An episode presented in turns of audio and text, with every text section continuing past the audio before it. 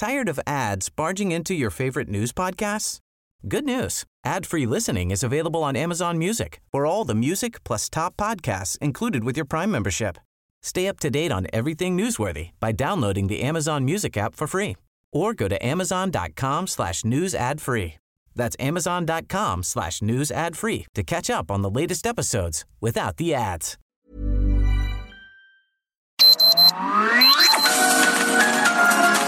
Heraldo Media Group presenta Sergio Sarmiento y Lupita Juárez. Información veraz y oportuna con un toque personal y humano. Por El Heraldo Radio, donde la H suena y ahora también se escucha.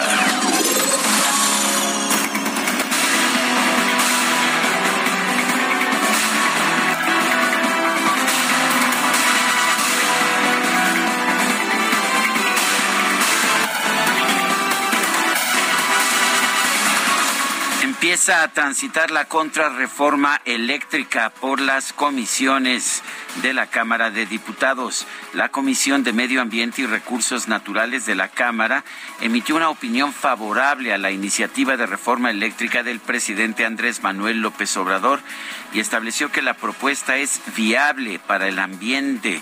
Esto se logró con nada más los votos de Morena, el Partido del Trabajo y el Partido Verde, 17 votos a favor y con 14 en contra del PRI, el PAN, el PRD y Movimiento Ciudadano.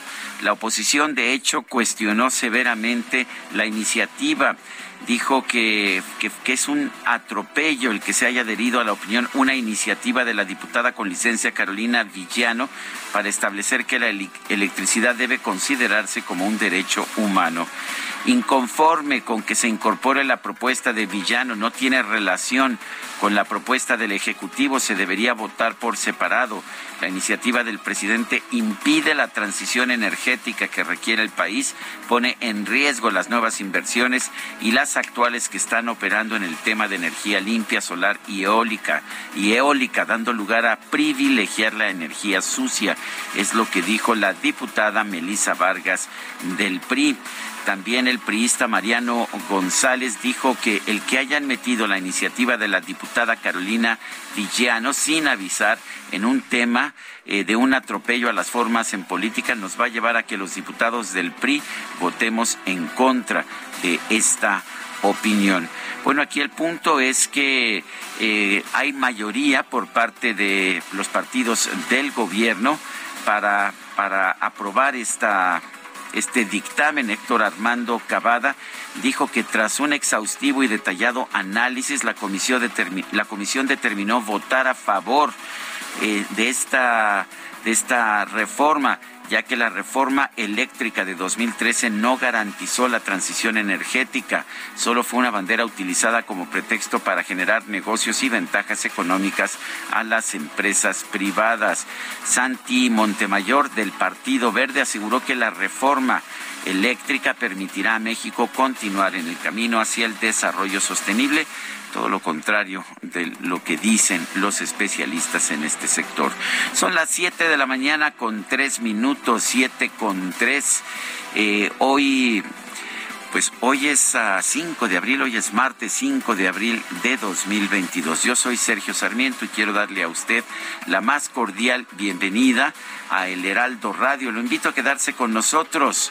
Ya sabe usted que aquí estará bien informado, pero también podrá pasar un rato agradable. Siempre hacemos un esfuerzo por darle a usted el lado amable de la noticia. Guadalupe Juárez, ¿qué nos tienes esta mañana? Hola, ¿qué tal? Qué gusto saludarte, Sergio Sarmiento. Buenos días para ti, amigos. ¿Cómo están? ¿Cómo amanecen en este martes? Les tengo información que puede ser, que puede ser a lo mejor la, la buena del día.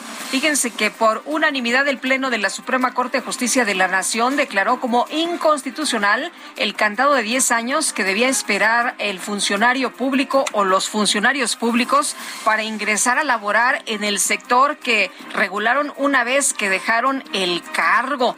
El ministro presidente Arturo Saldívar expuso que esta norma que estaba incluida en la ley de austeridad republicana pues no es necesaria y que establece un plazo muy largo en comparación con otras medidas que buscan regular las mismas acciones. Saldívar explicó que esta regla no puede aplicarse de la misma forma para todos los cargos, ya que manejan información diferente. Para el ministro Alberto Pérez Dayán, esta diferencia entre las tareas que desempeñan los funcionarios es lo que llevó a votar a favor de la inconstitucionalidad y bueno, pues la ley de austeridad republicana fue publicada en 2019 como uno de los ejes rectores del gobierno de López Obrador porque buscaba generar ahorros en el gasto público. Pero bueno, ya finalmente, finalmente la Corte lo decide y se retira este candado de 10 años para exfuncionarios. Ya podrán trabajar en el sector privado. En el sector y en el campo de su especialidad, que es lo más importante. Eh, bueno, me pareció interesante que los ministros dijeron, bueno, se entiende que haya alguna restricción, pero 10 años es una exageración. Sabemos que se ha perdido muchísimo talento, particularmente en, el área financiera, por esta prohibición a que pues quienes tienen capacidad y especialización y educación pues no se les permita trabajar en su campo de trabajo.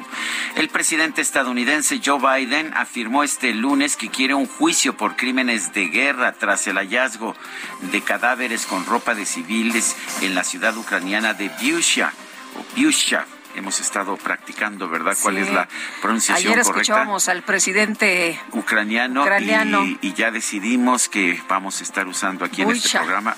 Busha. Busha.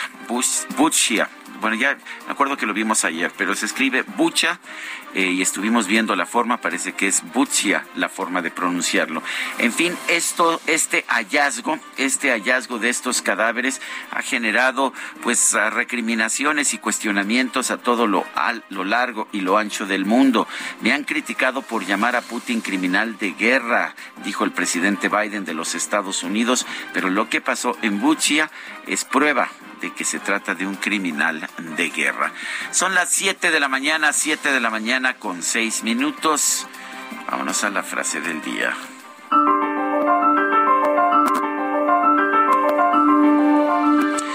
Siempre existen argumentos para limitar, posponer o desvirtuar la democracia.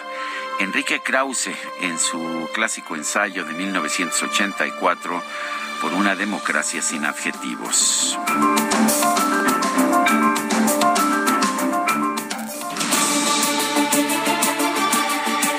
A las preguntas. Ayer preguntábamos en este espacio, ¿está de acuerdo con la declaración del secretario de Gobernación, Adán Augusto López Hernández, sobre los consejeros del INE? esos ya se van y los vamos a ver pasar ahí por el frente con la cola entre las patas. Nos dijo que sí el 6% de quienes respondieron que no el 93.3%. No sé, respondió el 0.7%. Recibimos 7.183 participaciones. La que sigue, por favor. Claro que sí, esta mañana ya coloqué en mi cuenta personal de Twitter la siguiente pregunta, mi cuenta personal de Twitter es arroba Sergio Sarmiento. Y la pregunta de hoy es, ¿está usted de acuerdo en limitar la inversión privada en electricidad para favorecer a la Comisión Federal de Electricidad? Nos dice que sí, 6.1%, que no, 91.2%, quién sabe, 2.7%. Hemos recibido en 44 minutos 937 votos. Las destacadas de El Heraldo de México.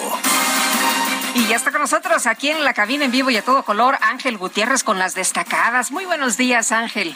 Buenos días, Sergio Lupita. Así es, estamos una semana más. Bueno, ya es martes, pero aquí seguimos con todo para presentarles las destacadas del Heraldo. Pues tenemos mucha información, así que, Quique, comenzamos de una vez. En primera plana, avanza propuesta eléctrica. Comisión de Medio Ambiente avala reforma. Morena alista su discusión y votación en Semana Santa. PRI adelanta su rechazo. País. A niveles del desierto, prevén temperatura extrema. Los termómetros marcarán en al menos 10 entidades hasta los 45 grados. Ciudad de México. Al Zócalo vuelve réplica de la Sixtina. La instalación abrirá sus puertas el 19 de abril. Estados. En California crean podcast inclusivo. Es el primero hablado en mixteco y zapoteco. Mercados, en marzo contra febrero.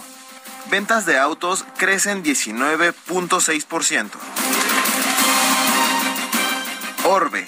Joe Biden reclama juicio a Putin. El mandatario de Estados Unidos calificó a su par ruso de criminal de guerra. Y finalmente en meta, Champions League, partida mental. Guardiola y Simeone mueven sus piezas en un duelo de estilos para el inicio de los cuartos de final. Sergio Lupita, hasta aquí las destacadas del Heraldo. Muy bien, muchas gracias Ángel, muy buenos días. Son las 7 de la mañana con 10 minutos. Vamos a un resumen de la información más importante. Las Comisiones Unidas de Puntos Constitucionales y de Energía de la Cámara de Diputados presentaron el proyecto de dictamen de la reforma constitucional en materia eléctrica que promueve el Ejecutivo, la cual mantiene la propuesta de limitar la participación de la iniciativa privada y fortalecer a la Comisión Federal de Electricidad. El coordinador de Morena en la Cámara de Diputados, Ignacio Mier, aseguró que su bancada estará abierta a recibir propuestas de otros grupos parlamentarios para que sean incluidas en la iniciativa de reforma eléctrica que sean buenos mexicanos. Vamos a leer sus propuestas, las vamos a estudiar y en su caso las vamos a incorporar. Y por otro lado, señalarles que esto que estamos viviendo forma parte de algo que es fundamental en la actividad de un legislador, hacer política. Vamos a hacer política y hacer política significa escuchar, razonar, dialogar, escuchar los argumentos y poderlos plasmarlos en, en la redacción. Sin embargo, el dirigente nacional del PRI, Alejandro Moreno, anunció que después de un gran análisis, su partido decidió no respaldar la reforma eléctrica que promueve el presidente Andrés Manuel López Obrador. Después de un gran análisis, hemos decidido votar en contra de la iniciativa de reforma. Para nosotros los priistas, la mejor política interior es la política exterior, porque es una sola y se cimenta en el principio irrenunciable de legalidad en nuestras decisiones legislativas. Los acuerdos y la ley están para cumplirse y eso para nosotros, a diferencia de otros, es la única y absoluta e inquebrantable fuente de legitimidad. Las dirigencias nacionales del PAN, del PRI y del PRD anunciaron que sus legisladores van a enfrentar en coalición el debate de la reforma eléctrica y una vez que sea desechada, van a presentar una iniciativa propia. El presidente nacional del PAN, Marco Cortés, aseguró que la reforma eléctrica que prepara la oposición va a corregir los errores del pasado y va a privilegiar el uso de energías limpias y la autogeneración hemos definido votar en contra de la ley Bartlett. Hemos definido con votar en contra de esta destructiva y regresiva reforma eléctrica. Y además, y muy importante, hemos acordado que en cuanto se deseche esta reforma, en conjunto presentaremos una propuesta, una iniciativa que sí busque que la gente pague menos en su recibo. Y la ministra de la Suprema Corte de Justicia, Loreta Ortiz, rechazó un recurso presentado por el gobierno de Colima para pedir que se desestime una controversia constitucional promovida por la administración estatal pasada en contra de la reforma a la ley de la industria eléctrica. Por unanimidad, el Pleno de la Suprema Corte declaró inconstitucional la medida que impedía a los altos funcionarios públicos trabajar en empresas privadas de su sector durante 10 años tras dejar el cargo. Los líderes nacionales del PAN, del PRI y del PRD criticaron al secretario de Gobernación, Adán Augusto López, por haber participado en un evento para promover la consulta de revocación de mandato, además de usar un avión del gobierno federal para trasladarse a Coahuila, Sonora y también también Sonora. y bueno, ¿qué decía ayer? Eh, tengo prisa, tengo prisa, no les puedo contestar. Yo en avión, no, bueno, eh, parte de lo que pudo alcanzar a decirles a los compañeros reporteros. Efectivamente, vamos a escucharlo sobre este, esta visita. Andaba muy animado este fin de semana. Secretario. Yo ¿Sí abordaron el avión de la Guardia Nacional, secretario? Sí, se usó el avión de la Guardia ¿Sí usaron? Secretario.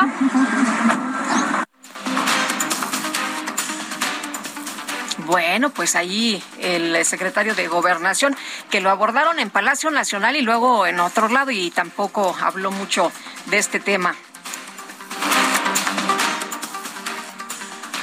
El diputado del PAN, Guillermo Huerta Link, solicitó a la Secretaría de la Función Pública que investigue a los titulares de Gobernación, Adán Augusto López, y de la Guardia Nacional, Luis Rodríguez Bucio, por el uso de aviones militares para promover la consulta de revocación de mandato. La jefa de gobierno de la Ciudad de México, Claudia Sheinbaum, aseguró que ya es momento de cambiar al Instituto Nacional Electoral, ya que es caro y representa privilegios para un sector determinado importante es que se fortalezca la democracia en el país. Y en las condiciones en las que actualmente está el Instituto Nacional Electoral, es caro, es de un grupo, es de privilegios, es de cuotas y no ha ayudado eh, a fortalecer la democracia. Al revés, es el pueblo quien ha tenido que, por encima incluso del Instituto Nacional Electoral, eh, ganar una elección como fue en el 2018 y como conocemos los fraudes electorales del 2006, la compra de votos en el 2012. Bueno, lo mismo que ha señalado el presidente Andrés Manuel López Obrador, lo dice Claudia Sheinbaum. Y bueno, pues ahí está lo que declara sobre el tema. Luego de que el presidente López Obrador criticó al gobernador de Coahuila, Miguel Ángel Riquelme, por llamar a no participar en la consulta de revocación, el mandatario estatal aclaró que su recomendación fue dirigida solo a los militantes del PRI. Yo que se dirigió el presidente hacia el gobernador de Coahuila, porque no mencionó mi nombre, también hay que decirlo, pues no es algo congruente a lo que realmente sucedió realmente sucedió aquí. Dos, se refirieron al gobierno de Coahuila, a mi persona y también al proceso electoral de 2023. No en una ocasión, en varias ocasiones y en cada interlocución, no nada más vinieron a la revocación. El gobernador de Durango, José Rosas Aispuro, informó que ya hay avances en la negociación sobre el pago a los integrantes de la sección 44 del Sindicato Nacional de Trabajadores de la Educación. Sin embargo, aclaró que los maestros faltistas podrían tener descuentos salariales. El Instituto Nacional de Migración dio a conocer que logró disolver la caravana Via Crucis Migrante, la cual partió el viernes pasado desde Tapachula, Chiapas. Grupo de hombres armados irrumpió en una casa de Fresnillo, Zacatecas, donde asesinó a balazos a por lo menos cuatro personas. Jessica Joana Oseguera González, hija del líder del cártel de nueva generación, Nemesio Ceguera Cervantes, conocido como El Mencho, quedó en libertad tras pasar 25 meses en una prisión federal de los Estados Unidos por participar en transacciones con seis empresas designadas como propiedad de narcotraficantes. Julie Su, subsecretaria de Trabajo de la Unión Americana, sostuvo una reunión con funcionarios mexicanos para analizar los avances de la aplicación de la reforma laboral. Y la funcionaria estadounidense informó que su país planea invertir 28 millones de dólares en México para impulsar proyectos a favor de los derechos de los trabajadores, la promoción de la libertad de asociación y la eliminación de trabajo infantil y forzado. La Secretaría de Hacienda aclaró que en esta semana sí se van a otorgar estímulos fiscales al impuesto especial sobre producción y servicios a las gasolinas en la zona de la frontera con Estados Unidos. Los gobiernos de Missouri, Arizona y Luisiana presentaron una querella en contra del plan del gobierno federal de los Estados Unidos para eliminar la política conocida como Título 42, que permite expulsar a migrantes indocumentados sin permitirles solicitar asilo. El presidente de los Estados Unidos, Joe Biden, aseguró que su homólogo de Rusia, Vladimir Putin, debe ser juzgado por crímenes de guerra debido a la masacre cometida en la ciudad de Bushia.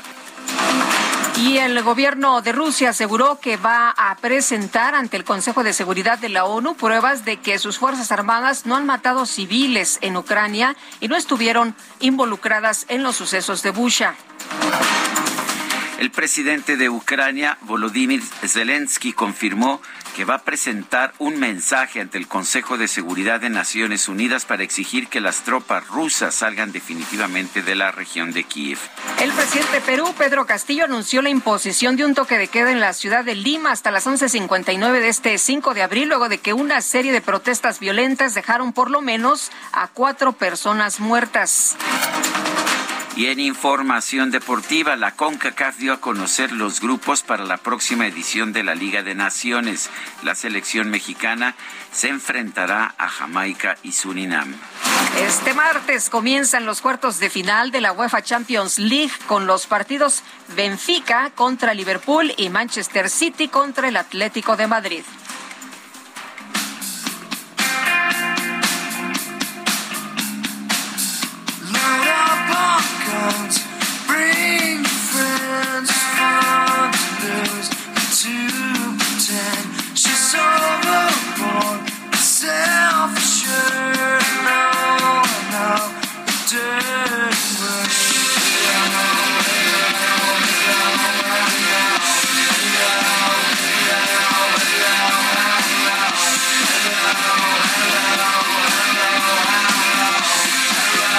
Escuchando escuchando al grupo Nirvana en recuerdo de Kurt Cobain, este cantante ya legendario que falleció el 5 de abril de 1994. Estamos empezando con Smells Like Teen Spirit.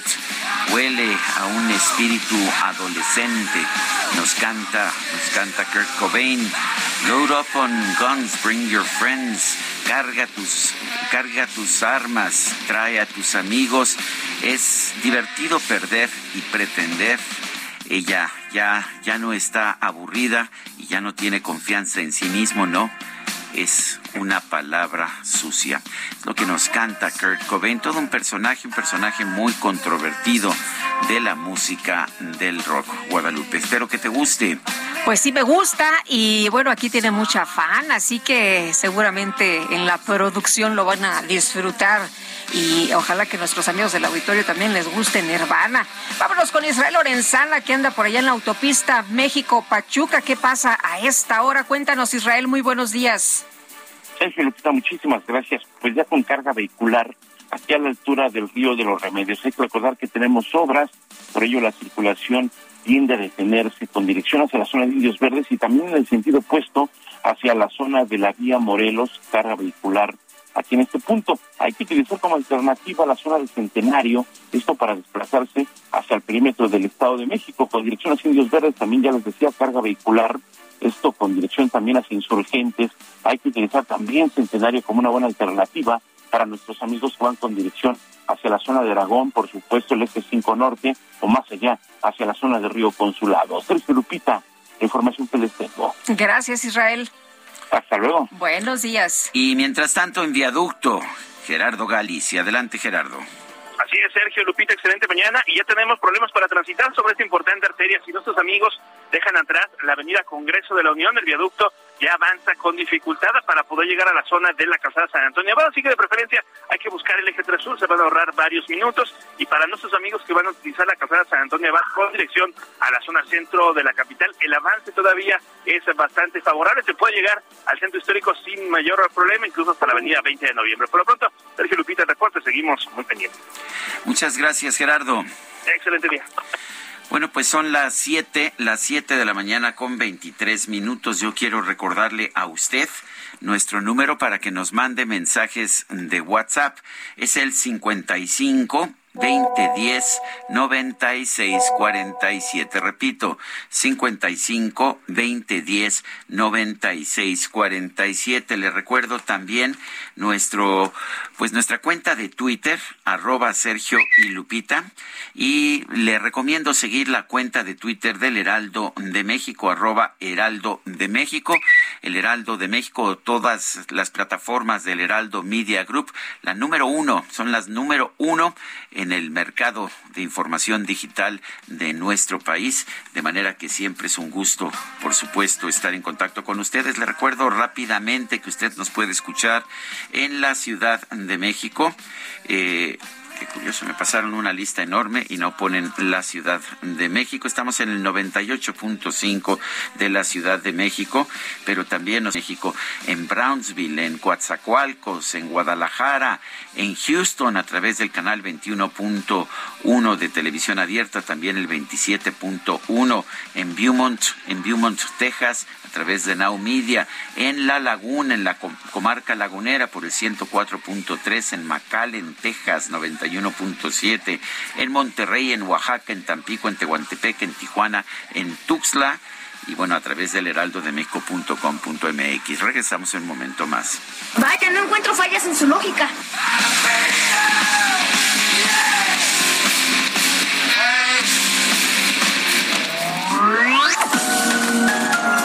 Sergio Sarmiento y Lupita Juárez quieren conocer tu opinión, tus comentarios o simplemente envía un saludo para ser más cálida esta mañana.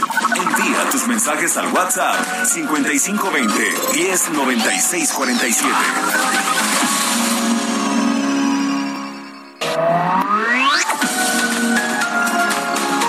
Continuamos con Sergio Sarmiento y Lupita Juárez por El Heraldo Radio. ¿Dejarías al zorro y sus amigos a cargo del gallinero? Claro que no, por una simple razón. Se comerían las gallinas. Si sabemos que el consumo de comida chatarra, refrescos, tabaco y alcohol son la principal causa de enfermedad y muerte en México, ¿por qué dejamos que aquellos diputados, senadores, funcionarios y jueces, amigos de los zorros, diseñen políticas, aprueben leyes y resuelvan juicios que obviamente protegen sus intereses dañando nuestra salud? Fuera del gobierno, el zorro y sus amigos. El poder del consumidor.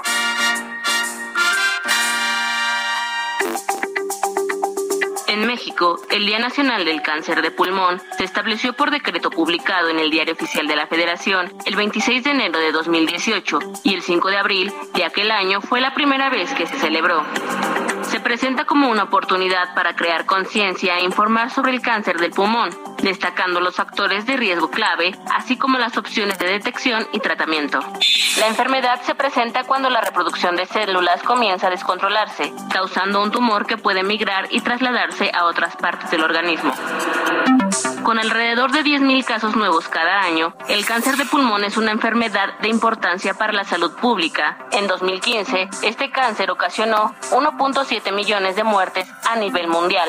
Aún se desconoce cómo prevenir el cáncer de pulmón, pero existen algunas maneras de disminuir el riesgo de padecer esta enfermedad, como no fumar, evitar el humo de las personas que fuman y mantenerse con una alimentación adecuada.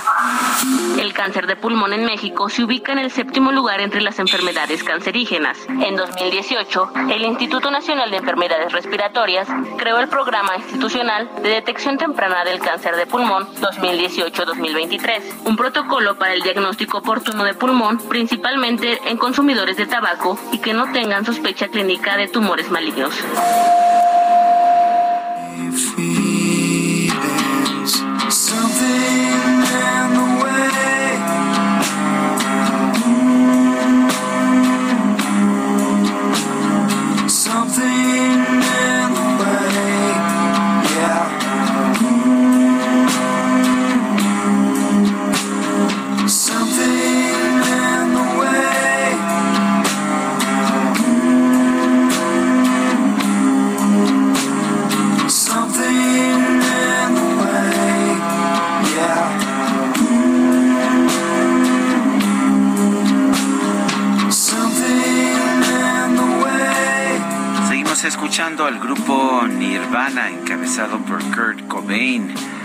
Cobain apareció muerto el 8 de abril de 1994 en su casa en Seattle, en el estado de Washington de los Estados Unidos. Había fallecido de una herida en la cabeza que se había autoinfligido tres días antes. Se determinó que la fecha de muerte era el 5 de abril de 1994. Kurt Cobain tenía 27 años cuando falleció por esta herida autoinfligida.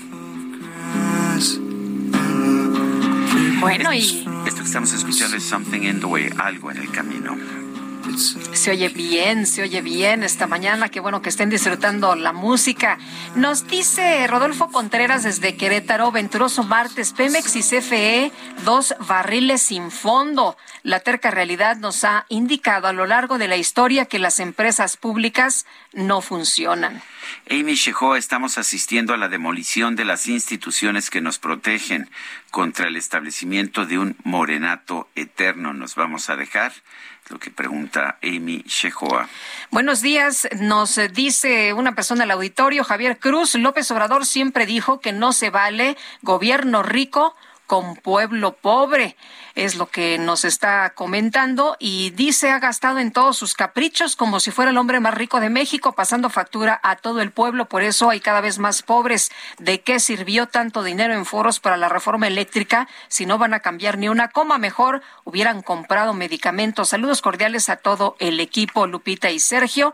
Atentamente, Javier Cruz.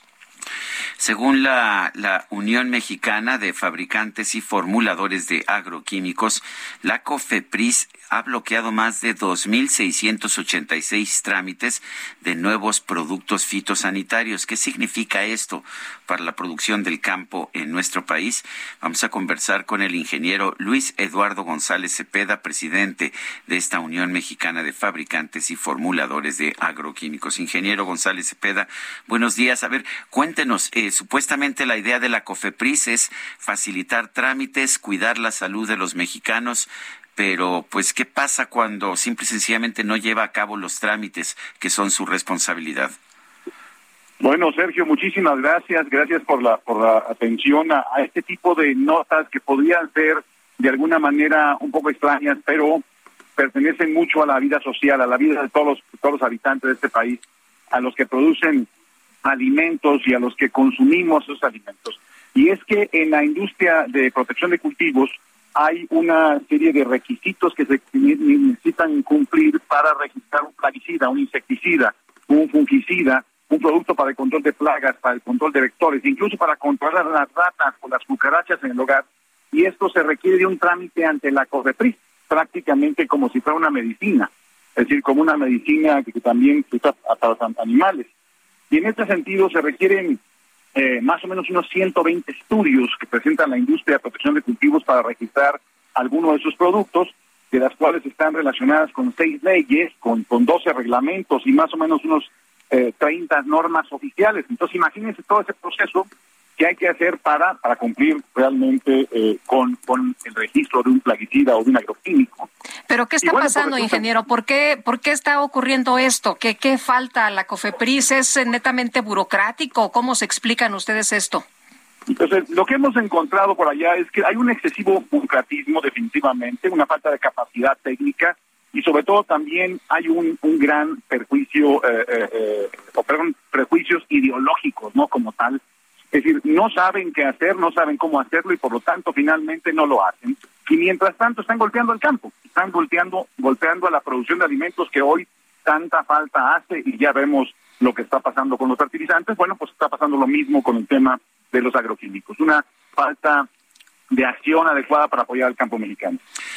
Eh, ¿qué, qué, ¿Qué va a significar esto, una menor producción de alimentos y cuándo empieza esto a afectar ya la producción del campo?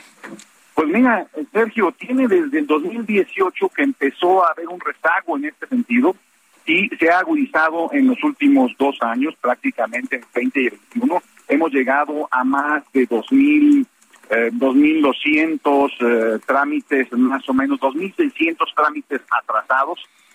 Y esto entonces está golpeando al agricultor, porque el agricultor no está teniendo acceso a mejores herramientas, a más económicas, más efectivas, y bueno, le estamos golpeando por un lado con que no hay fertilizantes, segundo, suben el costo, suben los costos energéticos y ahora no le damos herramientas, pues vamos a tener esto, una menor producción. Y déjame ponerlo en este contexto, Sergio y Lupita, realmente un plaguicida puede costar al agricultor 500, 600 pesos por hectárea.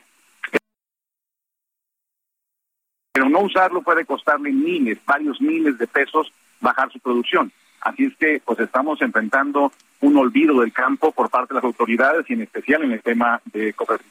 Eh, ingeniero, la situación se ha venido complicando a, nivel global por este tema de Rusia eh, con Ucrania, por esta invasión de, de, Rusia. Y bueno, se hablaba de los fertilizantes y este impacto. ¿Esto se añade entonces a lo que estamos viendo de la COFEPRIS? O sea, ¿es un problema doble?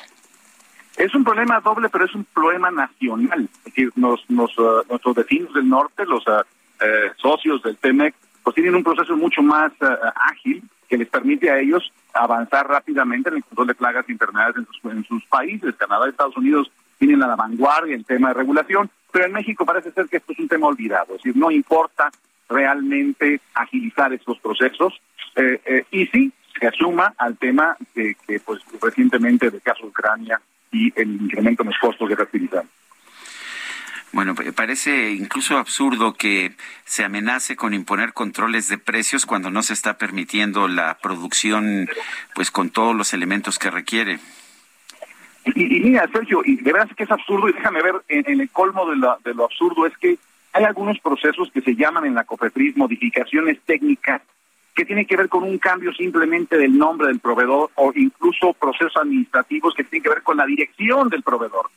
Algo muy sencillo que podría cambiarse en los documentos, eso lleva años de retraso. Es decir, por ejemplo, en procesos administrativos, pues podemos tener ahí más de 300 trámites retrasados y pues en el proceso de regulación o de registro de fertilizantes que son tan importantes, pues también tenemos ahí más o menos 1.400 eh, eh, eh, trámites rezagados en la COFEPRIS pues que le dan al traste a lo que por hoy por hoy está doliendo la agricultor. O sea, son detalles tan nimios como la dirección lo que están impidiendo que eh, pues ustedes puedan utilizar estos fertilizantes. Así es, así es, simplemente cambiar la dirección de la empresa proveedora o hacer un pequeño ajuste en palabras en la etiqueta son procesos administrativos que deberían ser de facto rapidísimos.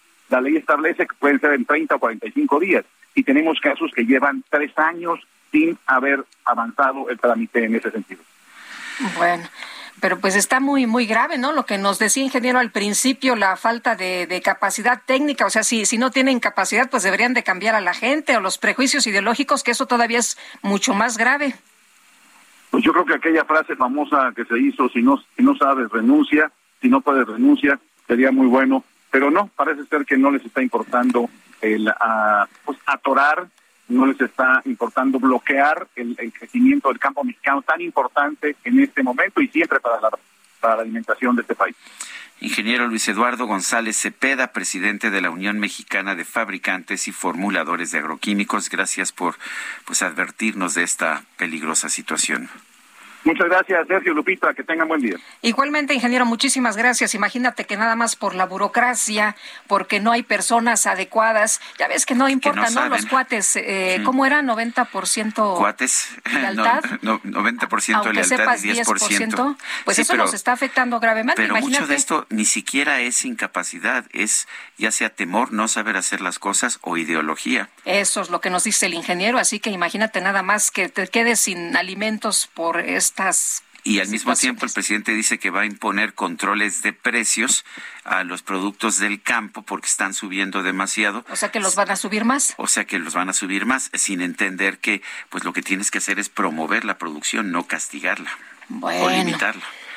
Pues ojalá que pongan atención en esto. Son 2.600 trámites que está bloqueando la COFEPRIS.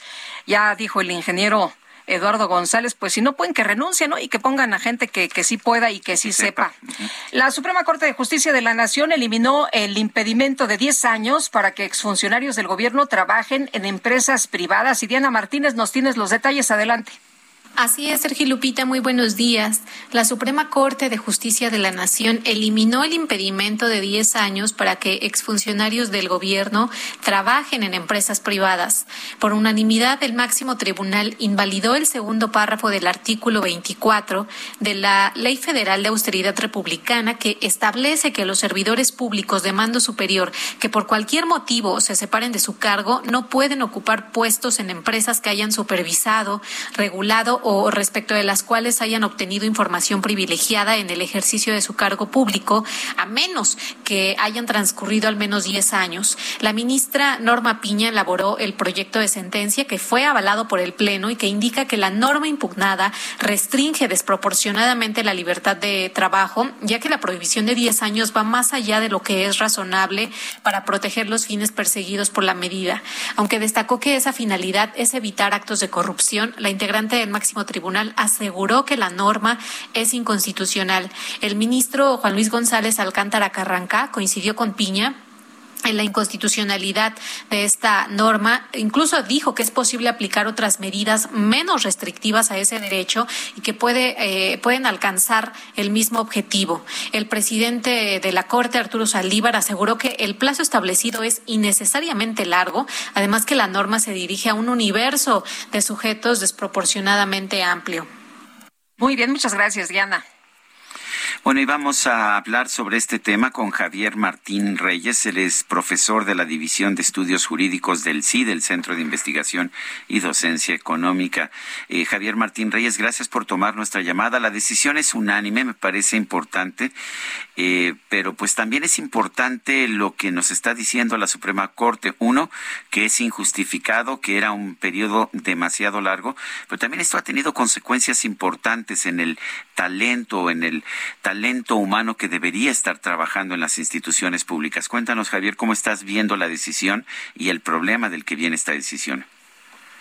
Hola, ¿qué tal, Sergio? Pues sí, a ver, yo diría, creo que eh, esta es una buena decisión de la Corte, creo que es una buena señal que sea unánime. Te diría, además, creo que es también una buena señal en cierto sentido que se hayan dado tantos argumentos para decir que era eh, inconstitucional. De alguna manera, ¿no? como ya lo comentaban, la ministra Piña lo que dice es básicamente, bueno, esta es una norma desproporcionada, había otro tipo de alternativas, pero luego en las intervenciones, las y los ministros lo que hicieron fue básicamente dar razones adicionales sobre su inconstitucionalidad. Se dijo, y con toda la razón, que era una medida sobreinclusiva, ¿no? Porque estaba regulando a sujetos que no necesariamente habían tenido acceso a información privilegiada por un tema de jerarquía. Se dijo también que era una medida subinclusiva, ¿por qué? Porque solo regulaba a mandos eh, altos cuando otro tipo de personas también pudieron haber tenido este tipo eh, de información y básicamente lo que dice la corte, pues eh, la corte pues es esta es una política que aunque puede tener buenas intenciones, aunque puede buscar limitar la corrupción, proteger obviamente el tema de la información privilegiada o incluso evitar incentivos para que personas que trabajan en el servicio este, público tomen decisiones hoy pensando en eh, futuros laborales después en esas eh, empresas y tomen decisiones eh, ilegítimas. Es una es una medida ejemplo así que está muy mal diseñada en términos jurídicos y, y constitucionales.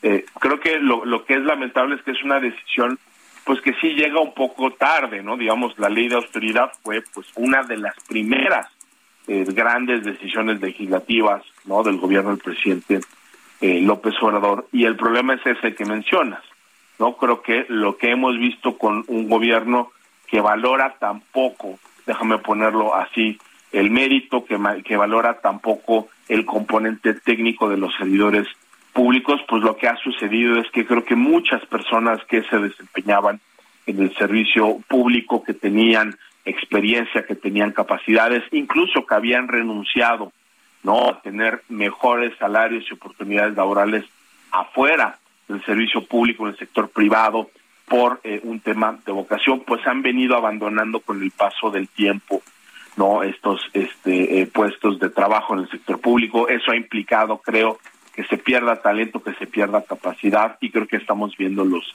efectos.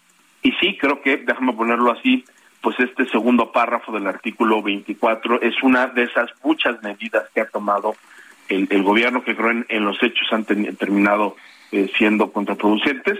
Y hoy incluso no esta restricción que era como pues más allá de los efectos reales era como muy simbólica no porque pues marcaba esa señal este, del discurso o de la retórica eh, presidencial en el sentido de separar el poder este, político del, económico, hoy queda completamente invalidada por un voto unánime eh, desde la Corte y creo que es una muestra pues de la muy difícil relación que tiene este gobierno con el derecho, con, con lo jurídico, con el, con, con, el respeto a los derechos fundamentales, porque creo que también todos los ministros y ministras lo dijeron con, con toda claridad, esta es una medida que afecta de manera innecesaria y, y desproporcionada, Sergio, el derecho al trabajo que tienen todas las personas en México. Eh, Javier, te quiero preguntar de, otros temas. También eh, en la Suprema Corte, pues se ha eh, resuelto sobre la revocación de mandato. ¿Cómo ves tú todo lo que está ocurriendo en este momento, todas las situaciones que hemos estado viendo? Y bueno, este tema de pues estar promoviendo el fin de semana por parte de altos funcionarios este ejercicio.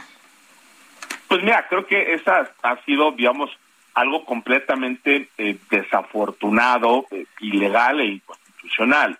Eh, es decir, en, México tenemos prohibiciones que no están ni siquiera en la ley, sino que están en la Constitución misma, que dicen que durante las elecciones y la revocación de mandato se debe suspender la propaganda gubernamental. Paradójicamente, estas son restricciones que vienen de la reforma de 2007 para el caso de las elecciones y que responden a una demanda histórica del entonces candidato eh, eh, Andrés Manuel López Obrador, que se quejó con razón de que hubo una intervención, eh, digamos, gubernamental del presidente Fox y de otros servidores públicos en la campaña del año de 2006. Desde ese momento, desde 2007, las reglas del juego han sido esas. Y cuando se aprobó la reforma constitucional que reconoció la revocación de mandato, se introdujo básicamente una, una restricción eh, igual. Nos puede gustar o no nos puede gustar el modelo. Yo creo que en muchos sentidos tenemos un modelo eh, de comunicación política, de debate público, que es muy restrictivo en muchísimos sentidos, pero más allá de si nos gusta o no nos gusta el modelo, pues esas son las reglas del juego. Lo que es muy paradójico es que esta reforma que fue votada tanto por los senadores como por los diputados de Morena y sus partidos este, eh, aliados, que son las reglas del juego que rigen en la actualidad los procesos de revocación de mandato, han venido siendo violadas de manera eh, sistemática. Ya lo han dicho prácticamente todas las instancias competentes.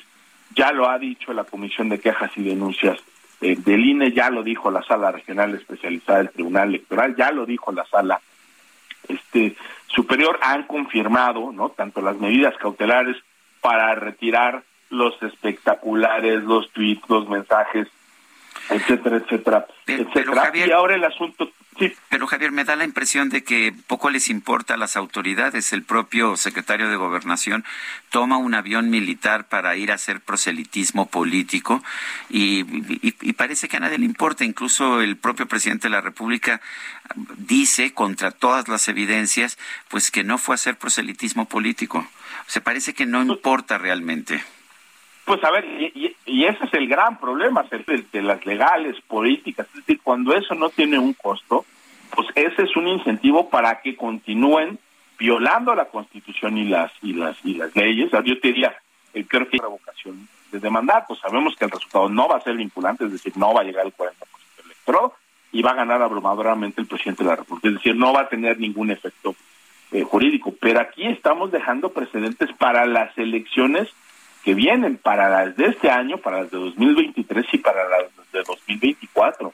Y ahí la violación sistemática de esas normas y de esas reglas, desgraciadamente, nos puede poner en escenarios donde la validez de las elecciones se ponga en riesgo. Es decir, el Tribunal Electoral, en un proceso competido, cuando hay márgenes relativamente estrechos, sí tiene la facultad de anular elecciones.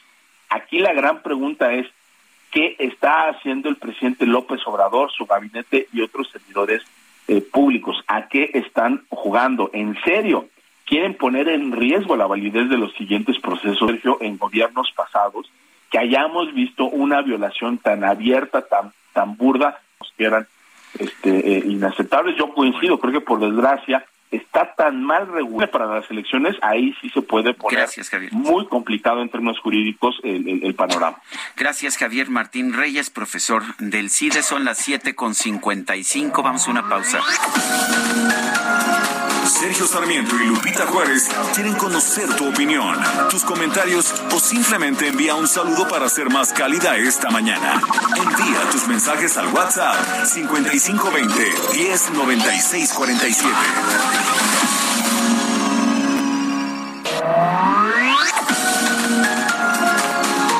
Continuamos con Sergio Sarmiento y Lupita Juárez por El Heraldo Radio.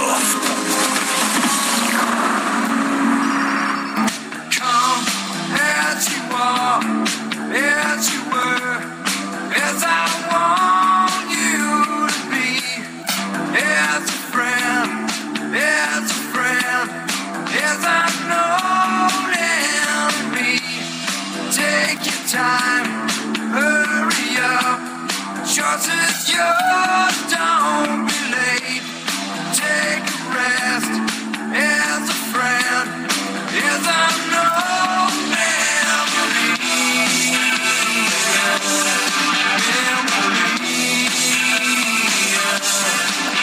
Come as you are, as you were.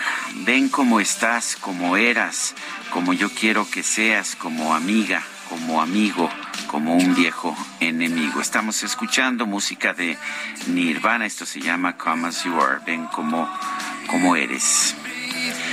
Y estamos recordando a Kurt Cobain, quien falleció el 5 de abril de 1994, aparentemente por un suicidio. Las 8, las 8 de la mañana con un minuto yo quiero agradecer unas palabras que me dirige por WhatsApp un amigo empresario, no voy a, a decir su nombre, pero pues nos dice palabras que me parece que son muy bonitas. Es un empresario muy importante y dice lo siguiente, Sergio, la, la importancia de su espacio en la radio es infinita es un bastión de libertad. La importancia va más allá de informar, nos da fe que las cosas pueden y deben funcionar bien y bajo la ley. Me pareció un gran mensaje y sí creo que el pues mantener el respeto a la ley, el mantener los principios liberales que por lo menos de los que yo me precio, creo también Lupita que eres fundamentalmente una liberal y que ser liberal es defender la libertad, eh, defender el respeto a la ley y la aplicación de la ley para todos, me parece que es muy importante. Pues seguiremos haciendo nuestro trabajo defendiendo la libertad, por supuesto, y muchas gracias por el mensaje. Son las 8 de la mañana con dos minutos. El pronóstico del tiempo. Sergio Sarmiento y Lupita Juárez. Elizabeth Ramos, ¿cómo estás? Muy buenos días. ¿Qué nos espera para las próximas horas? Gracias, Lupita. Igualmente, muy buenos días a ti, a Sergio, al amable auditorio. Pues, Lupita, Sergio, les comento que tenemos un sistema anticiclónico que está generando ambiente vespertino caluroso a muy caluroso y escasa probabilidad de lluvia sobre el noreste, occidente, centro, oriente y sureste del país, mientras que una línea seca y la corriente en chorro subtropical van a ocasionar rachas de viento fuerte con tolvaneras sobre entidades del norte y noreste del territorio, así como lluvias aisladas en Coahuila, Nuevo León y Tamaulipas. A su vez, se prevé viento de componente sur con rachas de 50 a 70 kilómetros por hora en la península de Yucatán y el istmo de Tehuantepec. Finalmente, les comento que en la Ciudad de México se prevé cielo despejado a medio nublado, sin lluvia, viento del sur de 10 a 20 kilómetros por hora y temperaturas máximas que alcanzarán los 29 a 31 grados Celsius con un ambiente caluroso. Así que recuerden mantenerse bien hidratados. Este es el reporte, Lupita. Regresamos contigo. Gracias, Elizabeth. Muy buenos días. Gracias, buenos días. Hasta luego. Son las ocho de la mañana con cuatro minutos. Las Comisiones Unidas de Puntos Constitucionales y de Energía de la Cámara de Diputados tienen listo el proyecto de dictamen de la reforma eléctrica del presidente López Obrador. Se va a votar en principio en Semana Santa. Elia Castillo, cuéntanos.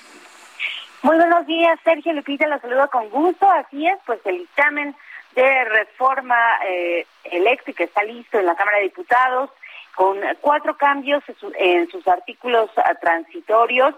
Eh, sin embargo, no hay o no se percibe ningún cambio en lo que eh, son los tres artículos que reforma esta propuesta del presidente Andrés Manuel López Obrador, que son el 25, el 27 y el 28 constitucionales. Te comento que, bueno, pues el día de ayer se realizó una conferencia de prensa encabezada por los coordinadores de la fracción parlamentaria de Morena, del PT y del Partido Verde Ecologista de México, así como de los presidentes de las comisiones de puntos constitucionales y de energía, ambos eh, legisladores de Morena, Juan Ramiro Robledo y Manuel Rodríguez respectivamente, en donde anunciaron pues que está ya justamente listo este dictamen que el día de ayer se circuló entre los integrantes de las comisiones dictaminadores, dictaminadoras con el fin de eh, discutirlo y votarlo en comisiones el próximo lunes 11 de abril. Y bueno, continúa esta intención de Morena de aprobarlo eh, o subirlo a consideración del Pleno de la Cámara de Diputados el próximo miércoles 13 de abril. Como bien comentabas, Sergio, justo en Semana Santa. Recordemos que pues ya habíamos adelantado que esta era la intención, uno, discutirlo el, el lunes en comisiones, el miércoles en el Pleno y en caso de ser aprobado en la Cámara de Diputados, pues se discuta el jueves en el Senado. Sin embargo, como ya sabemos, por las fracciones de oposición, incluido el PRI, quien se mantuvo mucho tiempo en la indefinición, pues ya anunciaron que votarán en contra de esta reforma, eh, eh, reforma eléctrica, y a Morena y aliados les eh, hace falta 57 votos para lograr las dos terceras partes, la mayoría calificada, para aprobar esta reforma constitucional. Así que este dictamen está listo y ya fue circulado. Morena aseguró que pues recibirá y aceptará las propuestas que eh, pues que presenten los legisladores, las fracciones parlamentarias de oposición. Sin embargo, advirtió que en caso de que pues acepten o vayan en contra del espíritu de la reforma, pues no pasará. Ese es el reporte que le tengo. Elia Castillo, muchas gracias. Muy buen día. Buenos días y para analizar este, este tema está con nosotros Víctor Ramírez, vocero de Plataforma México Clima y Energía. Y Víctor, has hecho pues diferentes observaciones a este proyecto. ¿No entienden la ventaja de un mercado para el sector eléctrico? ¿Eso es lo que ves? Hola, buenos días. Buenos días. Sí, es lo que veo. Se pierde con esta propuesta el mercado eléctrico. Eh, siguen pensando que dejar hasta el 46% de la generación eléctrica es mantener un mercado este y hacen un par de cambios eh, que creo que son relevantes pero eh, resultan mínimos ante el, el, hecho de que el dictamen se mantenga en el mismo sentido no eh, Víctor ellos dicen que eh, o el gobierno lo que dice es que esto es necesario para garantizar la estabilidad del sistema de electricidad, que si no vamos a tener apagones, y dicen también que la reforma es uh, necesaria para preservar la rectoría del Estado. ¿Tú qué opinas?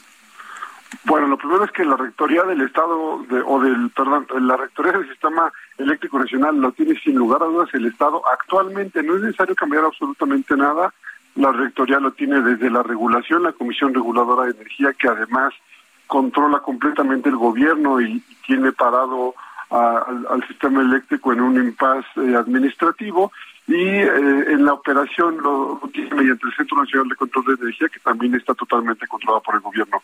No es necesario hacer ningún tipo de modificación al marco legal para preservar el control del sistema eléctrico eh, por parte del Estado. Entonces, eh, ahí esa parte me parece totalmente falaz o mentirosa.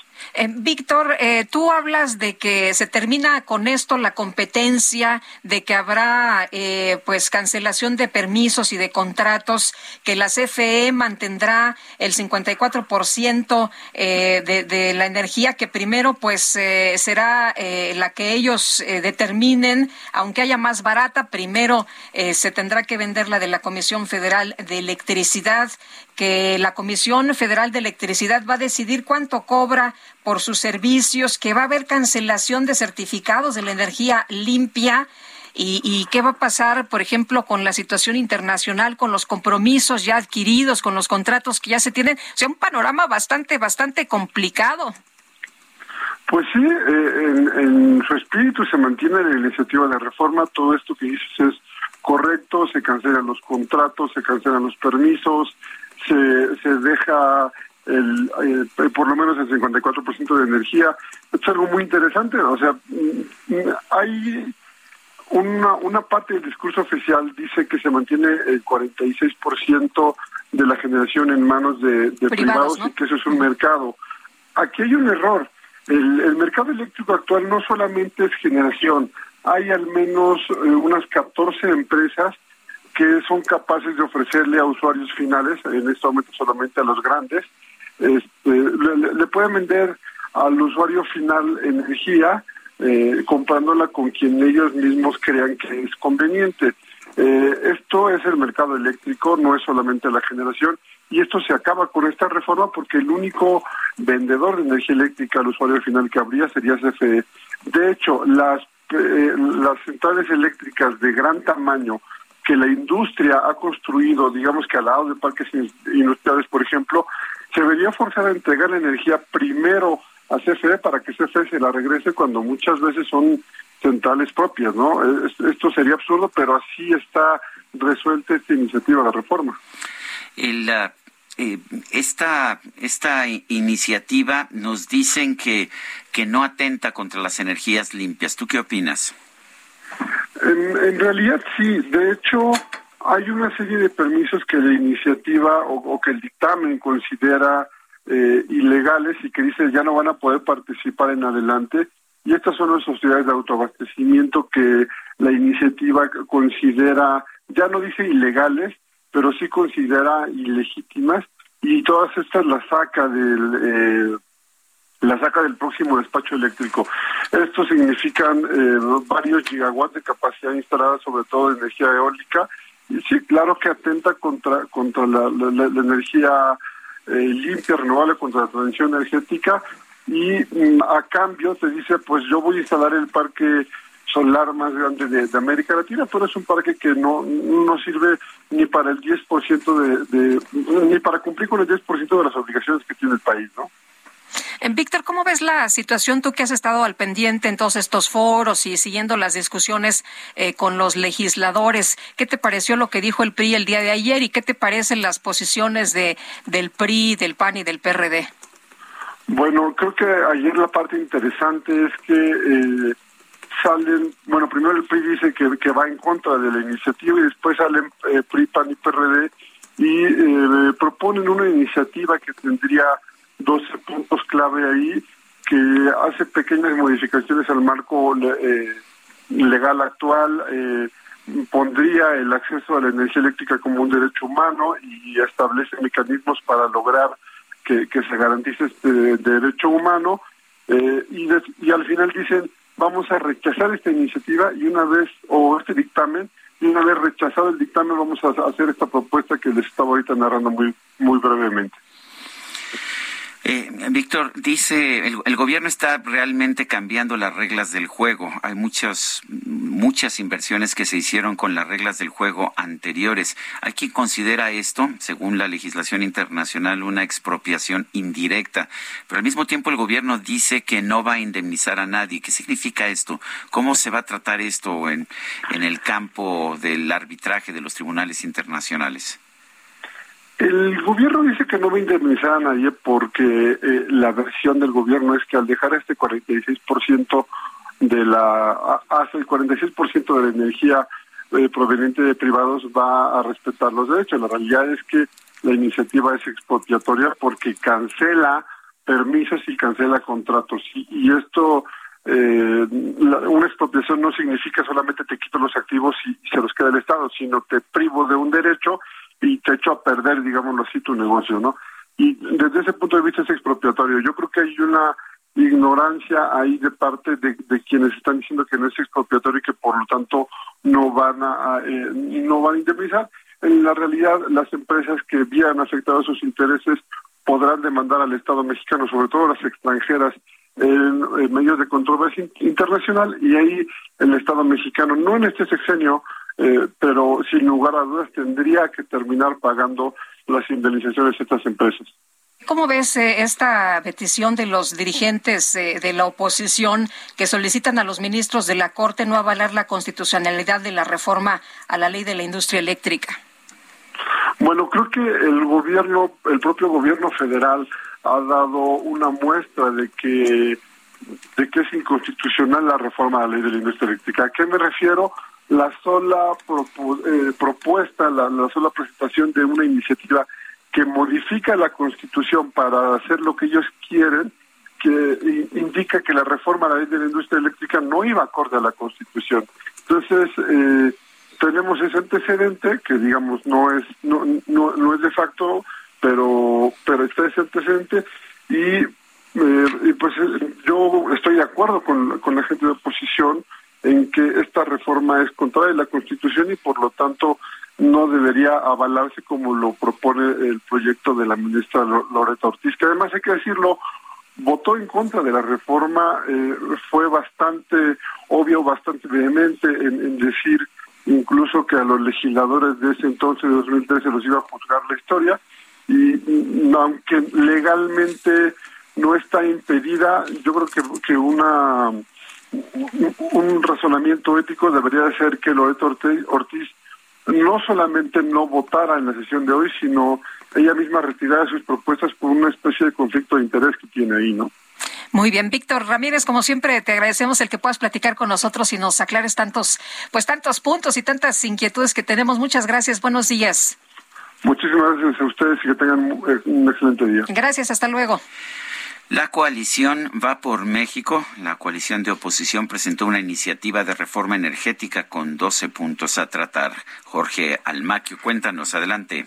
Gracias, Sergio Lupita, amigo. Tras manifestar su oposición al proyecto de reforma energética del presidente Andrés Manuel López Obrador, la coalición Va por México presentó su iniciativa de 12 puntos en la que destaca la tarifa cero para grupos de escasos ingresos económicos. Plantean otorgar autonomía presupuestaria y de gestión a la CFE, operando fuera del presupuesto con órganos de gobierno corporativos independientes y profesionales, pero conservando la revisión de cuentas como organismo público. El coordinador del PRI en la Cámara de Diputados, Rubén Moreira, destacó que en la propuesta, en la que trabajaron varias semanas, se plantea otorgar electricidad de manera gratuita. Se garantizará energía eléctrica en forma gratuita a jefas de familia y a grupos vulnerables mediante aplicación de subsidios focalizados, donde sea posible a través de la instalación del sistema de generación de energía eléctrica en pequeña escala, ya sea en los hogares o en forma de comunidades o en la modalidad de generación distribuida. Pero las y los mexicanos que hoy no tienen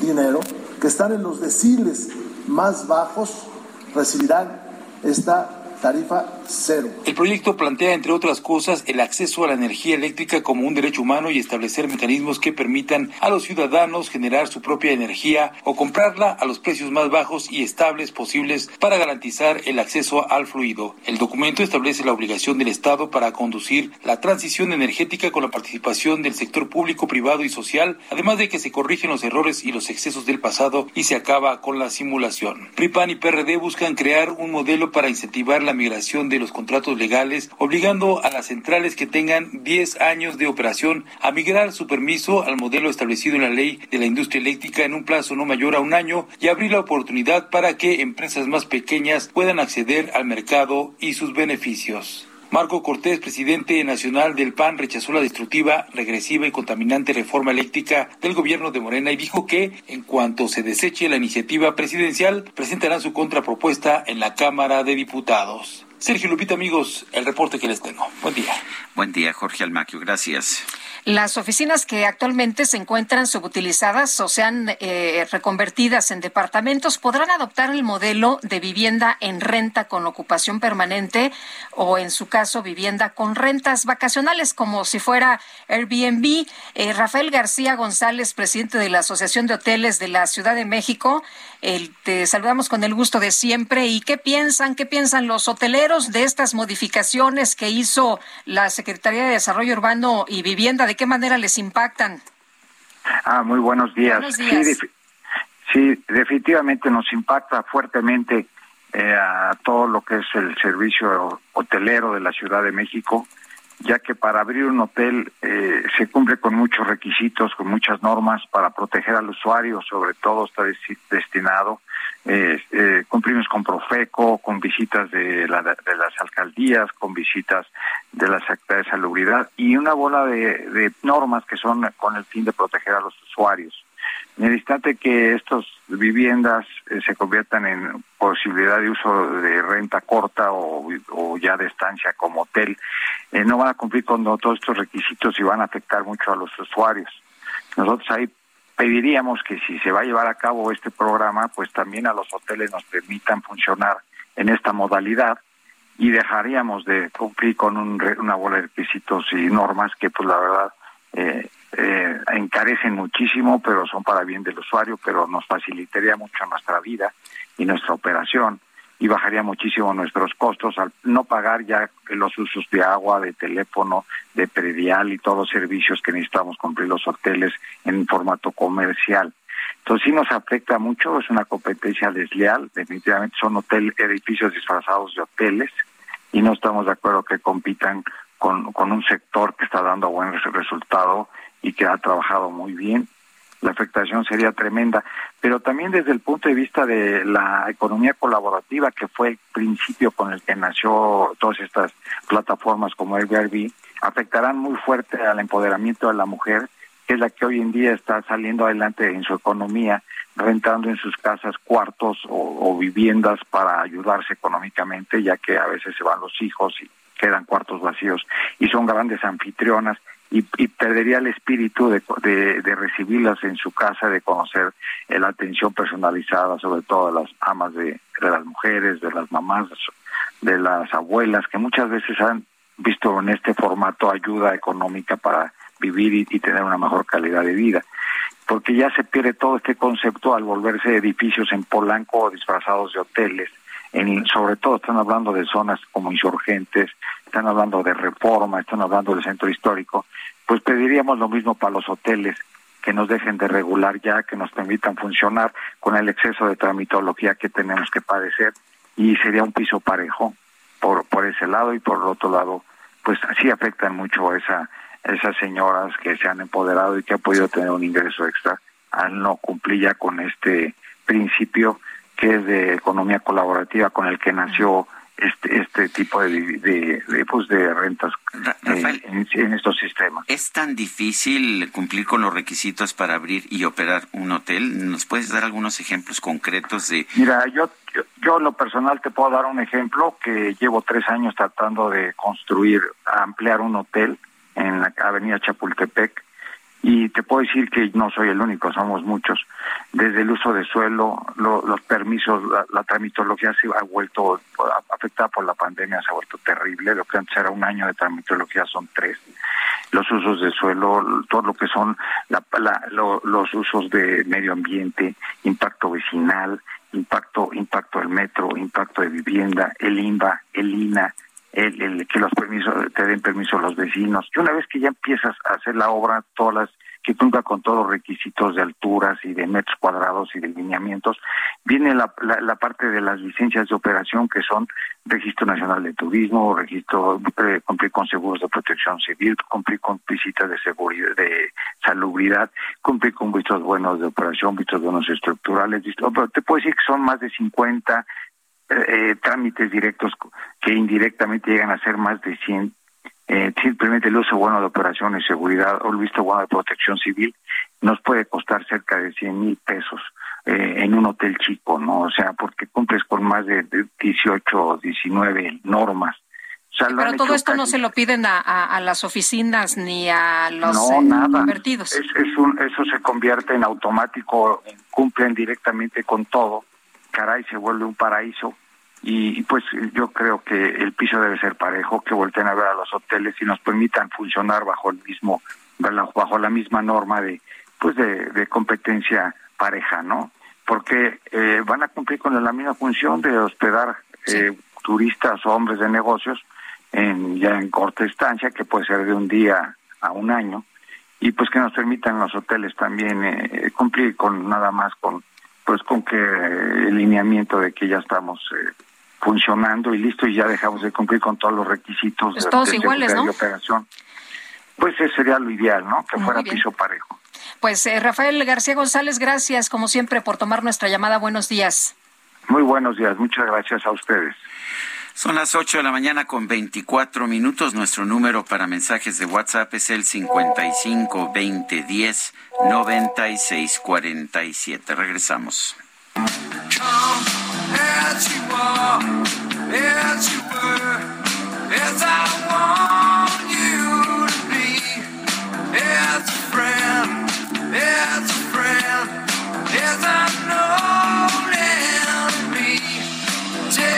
time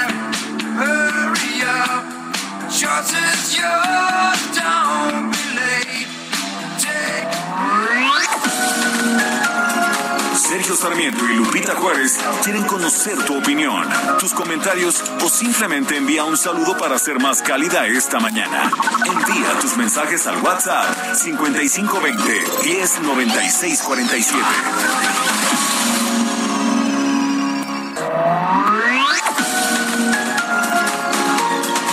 Continuamos con Sergio Sarmiento y Lupita Juárez por El Heraldo Radio.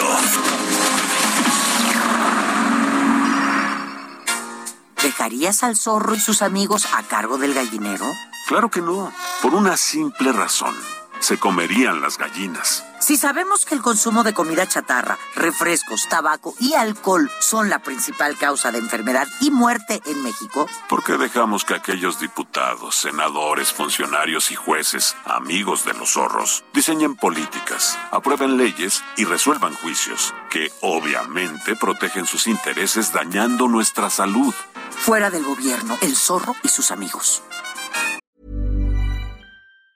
Life is made up of many gorgeous moments. Cherish them all, big and small, with Blue Nile. Whether it's for yourself or a loved one, Blue Nile's unrivaled selection of expertly crafted fine jewelry and statement pieces help make all your moments sparkle. Blue Nile's experts are on hand to guide you, and their diamond guarantee ensures you get the highest quality at the best price. Celebrate a life well lived in the most radiant way and save up to 30% at BlueNile.com. That's BlueNile.com.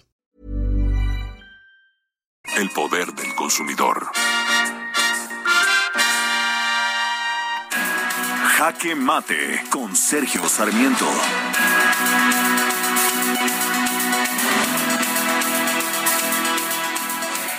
La Suprema Corte de Justicia declaró como inconstitucional la prohibición a los altos funcionarios del sector público de trabajar en el campo de su especialización dentro del sector privado en 10 años. Recordemos que esta prohibición fue establecida en lo que el presidente llamó una ley de austeridad aunque la verdad es que no tiene nada que ver la austeridad con esta prohibición de 10 años para que los funcionarios pues puedan trabajar en el campo en el que se han especializado. Estoy de acuerdo que es correcto tener una pues por lo menos un tiempo en el que se evite el tráfico de influencias, en el que se evite llevarse información indebida y en casi todos los países del mundo este lapso es de un año, quizás máximo de dos años.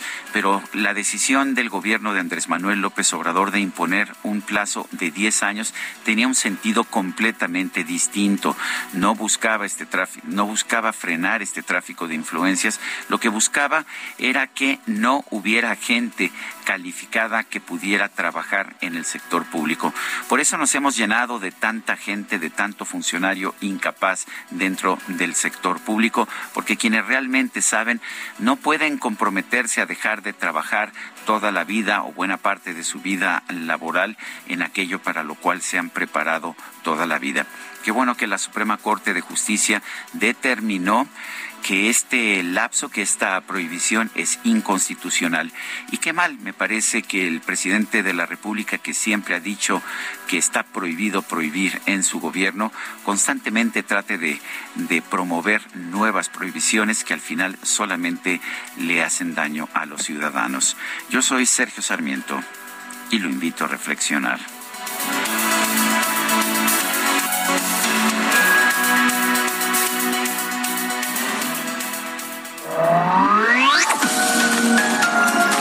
Sergio Sarmiento tu opinión es importante. Escríbele a Twitter en arroba Sergio Sarmiento.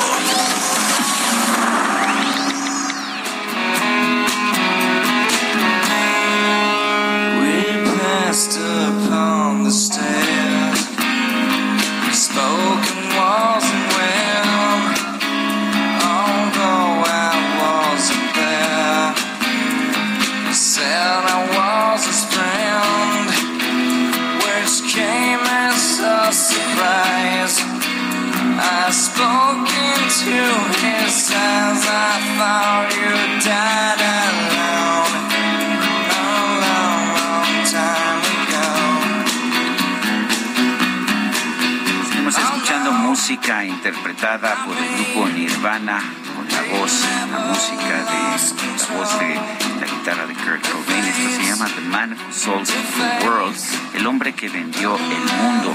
La canción es original de David Bowie, quien, quien de hecho tituló así su tercer álbum, pero aquí estamos escuchando esta magnífica interpretación en Unplugged, en versión acústica, la que se usó para el MTV Unplugged con el grupo Nirvana. Esta es la favorita de DJ Kike.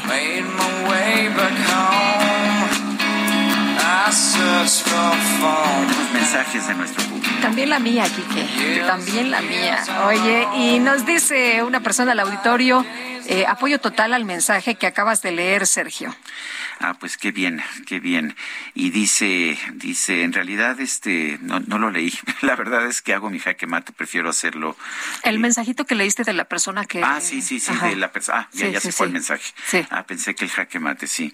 No, el, el mensaje de esta persona me pareció, o sea, sí es un empresario bastante reconocido, por eso no quise decir su nombre, pero sí, el trabajo periodístico cuando se ejerce de manera libre eh, es absolutamente indispensable para la sociedad. Nos dice otra persona, saludos desde la comarca lagunera. Muchos de los problemas del campo es que los proveedores de insumos agrícolas, plaguicidas y fertilizantes no cumplen con las leyes y normas para garantizar la seguridad para su manejo. Incluso reetiquetan productos prohibidos para su comercialización. Ese es el verdadero problema del campo. Pues el trabajo de la COFEPRIS es, eh, revisar, autorizar Es- productos es. que, que no tengan problema, ¿no? Efectivamente, tiene que hacer su trabajo y si no se hace su trabajo, pues ¿qué, qué pasa si no puedes conseguir fertilizantes, si no puedes eh, conseguir agroquímicos? Pues que vas a utilizarlos de todas formas, pero ya los vas a adquirir en un mercado negro. Y dice otra persona, son, eh, soy Marta Eiras, en la revocación de mandato no hay que ir a votar definitivamente porque si el presidente lo está pidiendo con tanto énfasis, está, eh, dice, pues quiere que vaya todo el mundo, está saltándose las leyes, está mandando a todo su gabinete a hacer propaganda, no debe ser nada bueno y está desesperado porque vayamos a votar, pues no vamos, todo lo que él pida es negativo. Saludos. Daniel manda un mensaje, dice, Sergio, escuché tu reflexión de jaque mate. Qué bueno es recordarle a las personas que no cumplen lo que dicen como prohibido prohibir. Son las 8 de la mañana con 36 minutos. Vámonos con el Químico Guerra. El Químico Guerra con Sergio Sarmiento y Lupita Juárez. Químico, ¿qué nos tienes esta mañana? Adelante.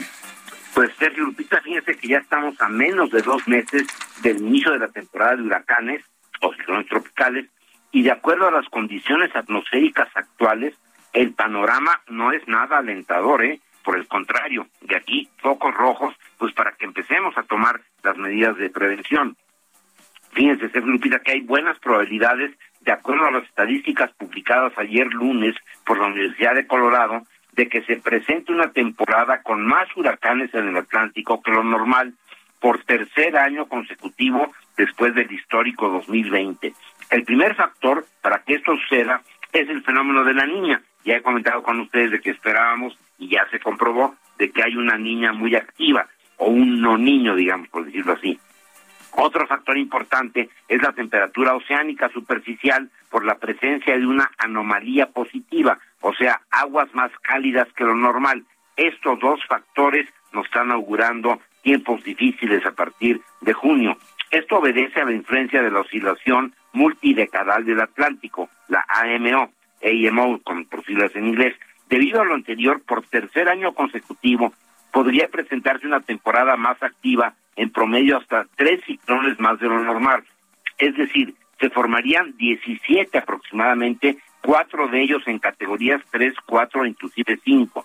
El doctor Philip Klotzbach, director del Centro de Huracanes en la Universidad de Colorado, dará pasado mañana el primer pronóstico estacional. Yo me estoy adelantando ahorita, esto va a ser pasado mañana que se va a dar a conocer de a las eh, 9 hora nuestra, a las 10 hora del este en Estados Unidos y esto se puede ver en vivo por cualquiera que lo quiera ver en Hurricane Center Live, Hurricane Center Live, hurricanecenterlive.com, va a ser en, en vivo y pues yo estoy eh, tratando de enviar a las autoridades una eh, un foco rojo, no decir cuidado en todo lo que es la el litoral del Golfo, eh, Cancún, en todo lo que es el Caribe, etcétera, vamos a tener riesgos muy importantes este año. Ojo, deberíamos de estarnos preparando ahorita ya, solamente faltan 60 días para el inicio de una temporada de huracanes que posiblemente sea bastante, bastante complicada, Sergio Lupita. Pues muy bien será, será una temporada de huracanes complicada, como nos lo dices tú. Estaremos al pendiente y bueno, pues hay que saber también cuáles son las consecuencias de, pues de la situación que estamos viviendo en, eh, en términos globales. Gracias, Químico, por tu comentario. Al contrario, muy buenos días. Buenos días. Pues este fin de semana la Secretaría de Hacienda y Crédito Público informó de escasez de gasolina en algunas zonas de la frontera norte con pues los Estados Unidos y qué consecuencias tuvo. Por lo pronto ya ves que vimos las larguísimas, larguísimas filas y luego la escasez. Mario Costanzo, especialista en economía y finanzas, ¿cómo viste esta decisión de la Secretaría de Hacienda? Buenos días. Muy buenos días, eh, Sergio. Muy buenos días, Lupita. Pues eh, evidentemente déjame decirte que eh, pues sí fueron anuncios incluso confusos de la Secretaría de Hacienda. Tú recordarás que recordarán que la semana pasada pues eh, básicamente la Secretaría de, Hacienda advierte que pues quitará el subsidio al IEPS en toda la frontera norte en virtud de eh, la escasez que se estaba generando debido a los diferenciales de precio entre la gasolina que se vende en México y la que se expende en, Estados Unidos. Déjame hacerte una, una, observación aquí. La diferencia más importante es en el estado de California, no así en Texas, en donde los precios pues son relativamente similares. Eh, hace el anuncio de eh, quitar el jet a la frontera y se genera pues eh, obviamente un, pánico eh, entre los consumidores porque el incremento quitando el jet era de 5 pesos eh, más o menos dependiendo del tipo de gasolina pero en promedio eran 5 o 6 pesos. Esto pues lo hace la Secretaría de Hacienda en una medida pues yo te diría sin pensar en las consecuencias que puede tener para la región.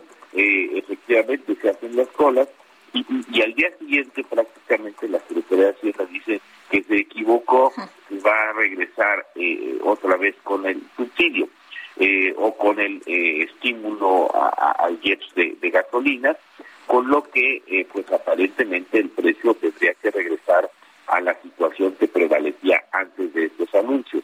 Me parece que la Secretaría de Hacienda pues vuelve a equivocarse rotundamente en el tema incluso de los subsidios a la gasolina.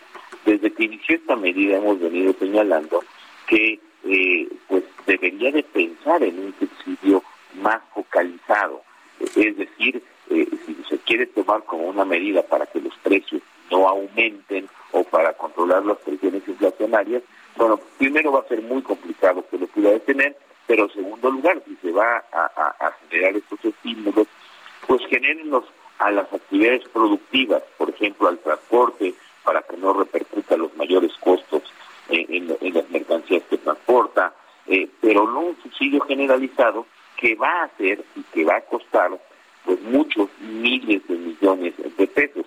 Se ha estimado que el subsidio eh, generalizado, como lo ha puesto Hacienda, pues evidentemente va a acabar prácticamente con los ingresos excedentes petroleros que se pudieran tener eh, por concepto del mayor precio del petróleo. Peor en el caso de la frontera, en donde el anuncio lo hace de manera desordenada y evidentemente pues genera este pánico. Me parece que eh, la Secretaría de Hacienda eh, acepta este error, pero esto no quiere decir que no siga cometiendo estos errores. el hecho de, de estar con estos subsidios mal enfocados, pues evidentemente a veces premian o ayudan a quien no lo necesita, es decir, a quienes tienen un mayor poder adquisitivo. Eh, Mario, el, cuando hablas de cuando hablas de subsidios más focalizados, exactamente cómo se podrían aplicar en el caso de los combustibles de la gasolina. Mira, por ejemplo, por ejemplo, en el caso de las gasolinas, eh, a lo mejor estos estas deducciones fiscales, por ejemplo, a todos los transportistas que eh, transporten, valga la redundancia, alimentos, por ejemplo, o alimentos perecederos. tú les vas a permitir que reduzcan o que descuenten de sus impuestos eh, el, costo de las gasolinas, el costo de los peajes. ¿Para qué? Pues para que este costo no incida en el precio de lo que están transportando, en el flete de lo que están transportando. Pipas de agua, por ejemplo, en muchas zonas. Eh, imagínate una pipa de agua que tiene que pagar mayores costos de, energético y que además tiene que pagar peaje en las carreteras. Me parece que si queremos hacer una medida precisamente para detener las presiones inflacionarias tiene que, ir ahí, pero no, por ejemplo, a los consumidores eh, de más altos ingresos, como podría ser el subsidio generalizado, en donde está comprobado que el jet de gasolina lo paga el 40% de las personas de mayores ingresos. Y yo a esto me refiero con focalizar estos, estos subsidios a las actividades productivas, pero para que no incidan en los precios finales de los bienes. Oye Mario, pero pero si si no subsidian la gasolina, entonces eh, sube el combustible y, bueno, pues eh, no el gobierno no quiere que digas que, que hay gasolinazo, ¿no? E, evidentemente, pero fíjate que un gobierno, el propio Andrés Manuel, que tanto criticaba el mal uso de los gobiernos anteriores de los ingresos excedentes petroleros, eh, pues ahora se lo está gastando todos en un subsidio que, como tú dices acertadamente, es para eh, mantener una promesa que hiciera de no subir la gasolina, pero hay que recordar que su promesa fue la de quitar el IEPS, no fue la de no subir la gasolina en un momento dado, entonces eso pues no lo está cumpliendo, es decir, por cumplir un ofrecimiento de campaña, estamos poniendo en jaque a toda la economía, porque estos ingresos excedentes podrían ser utilizados pues mejor para mejorar la inversión pública, para reactivar la economía en un programa anticrisis, para dar facilidades y créditos a pequeñas y medianas empresas. ¿Por qué? Porque de esta manera se estarían generando empleos, que un empleo bien remunerado pues es la mejor defensa que tiene una persona ante la inflación y no esto que está haciendo en donde estos ingresos excedentes pues se van a ir al final del día, aunque sea un subsidio, pues es gasto corriente. Es decir, no nos vamos a quedar con nada, cuando eh, pues podrían estar diseñando programas de inversión pública y privada muy agresivos precisamente para crecer eh, la economía, porque además eh, está habiendo un crecimiento de precios, pero las perspectivas de crecimiento de la economía mexicana son cada vez eh, menores, es decir, cada vez se revisan a la baja. Hacienda en los criterios de política económica anunció que creceríamos a 3.4% en el 2022, cuando las eh, agencias, los bancos, el Fondo Monetario Internacional, el Banco Mundial, estiman que el crecimiento de la economía mexicana pues ya oscila entre 1 y 2%. ¿Qué quiere decir esto? Pues que va a haber menos empleos, menor recaudación y no les extrañe que se empiecen a hablar de recortes al gasto público, lo cual vendría todavía a afectar más al empleo y a la economía mexicana, en vez de estar otorgando, como te digo, estos subsidios que eh, no han no han detenido la inflación, lo estamos viendo, los precios siguen creciendo porque además es eh, el gas natural, es el resto de los energéticos y los alimentos, que es la inflación que más le pega a la gente que menos tiene. Si la inflación es el impuesto a la pobreza, pues más toda. Uy, ¿se, ¿se cortó? Parece que sí. Mario, ¿nos escuchas? Cuando lo que está creciendo, perdón, son los precios de los alimentos, ¿no? Que ese es el peor impuesto, eh, porque es lo que está creciendo más, el precio de la comida, que es precisamente a donde se deberían enfocar en tu caso estos subsidios. O sea, lo que nos está diciendo es que es eh, populista esta medida y, que podríamos, o sea, un gobierno distinto estaría mm, pues llevando estos excedentes a, a cosas que, que de todas maneras nos beneficiarían a todos los ciudadanos, ¿no? No nada más unos cuantos. Evidentemente es este populismo malentendido incluso y mal aplicado por, por, por este gobierno, en donde por mantener una promesa de campaña pues eh, al, al, final vamos a vamos vamos a pagar más como país en términos de crecimiento y en términos de empleo. Bueno, pues Mario, muchas gracias como siempre por tomar nuestra llamada. Muy buenos días. Muy buenos días, un saludo a ti y a todo tu auditorio. Gracias, hasta luego, es Mario Di Costanzo.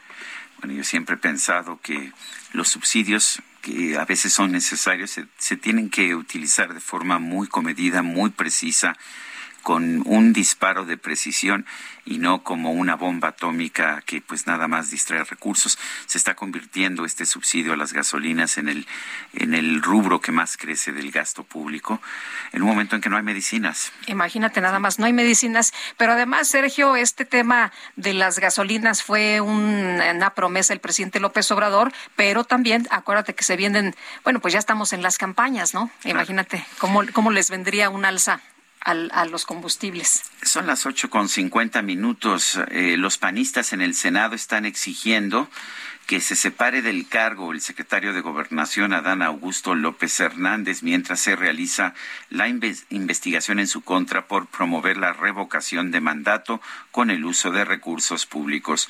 Kenia López Rabadán, perdón, vicecoordinadora del grupo parlamentario del PAN en el Senado, afirmó ayer que es lamentable escuchar al encargado de la política interna del país promoviendo al presidente mientras destruye las instalaciones.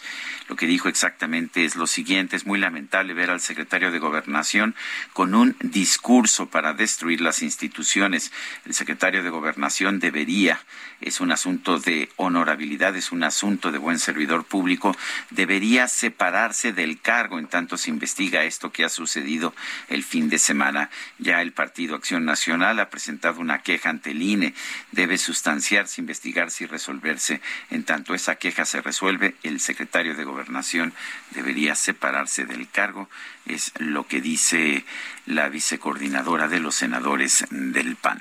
Bueno, el Senado y representantes de la Unión Europea acordaron impulsar una agenda en favor del medio ambiente. ¿De qué se trata, Misael Zavala? Cuéntanos, buenos días.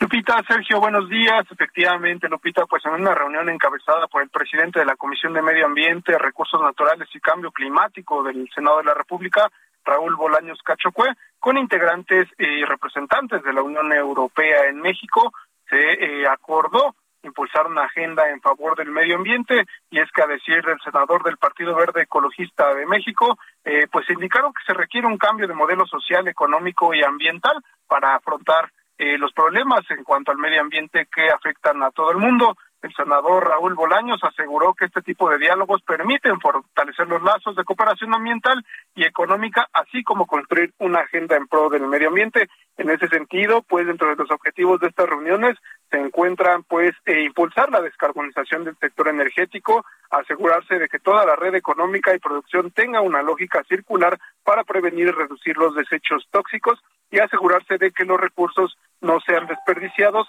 sino que tengan una reutilización. En este sentido, eh, Jorge Pedro Aznar, ministro consejero y jefe de la sección económica y comercial de la Delegación de la Unión Europea en México, expresó que el Senado mexicano tiene una gran responsabilidad ante la firma del nuevo acuerdo global, sobre todo en el capítulo de desarrollo sostenible, que es la base de las relaciones con la Unión Europea, por lo que pues espera que sea firmado eh, en lo más pronto posible. Hasta aquí la información, Sergio Lupita. Gracias, Misael.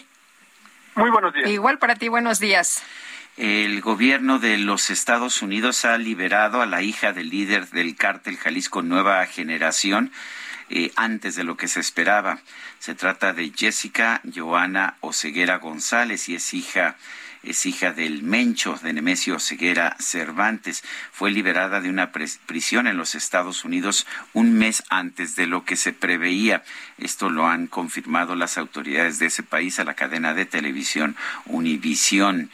Eh, sabemos ya que el pasado 14 de marzo salió de la cárcel FCI Dublin, que se ubica en San Francisco, esta mujer, Jessica Joana Oseguera González.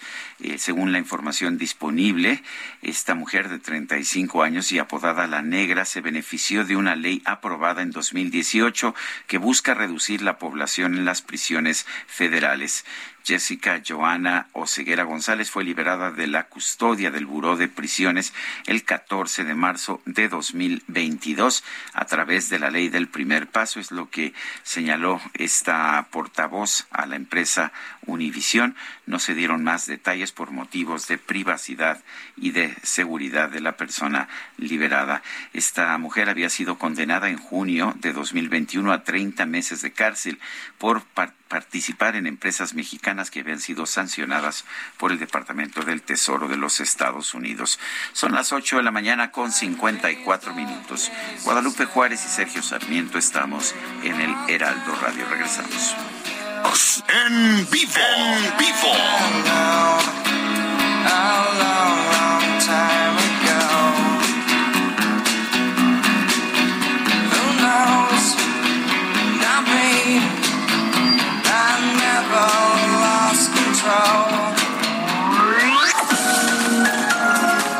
Sergio Sarmiento y Lupita Juárez quieren conocer tu opinión, tus comentarios o simplemente envía un saludo para ser más cálida esta mañana.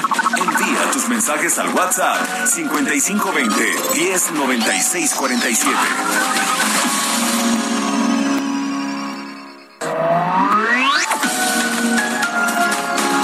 Continuamos con Sergio Sarmiento y Lupita Juárez por El Heraldo Radio. I'm so worried. That's okay, cause so are you. Book on beers, Sunday morning. It's every day for all I care. I'm not scared. Light my candles in our days, cause I found God.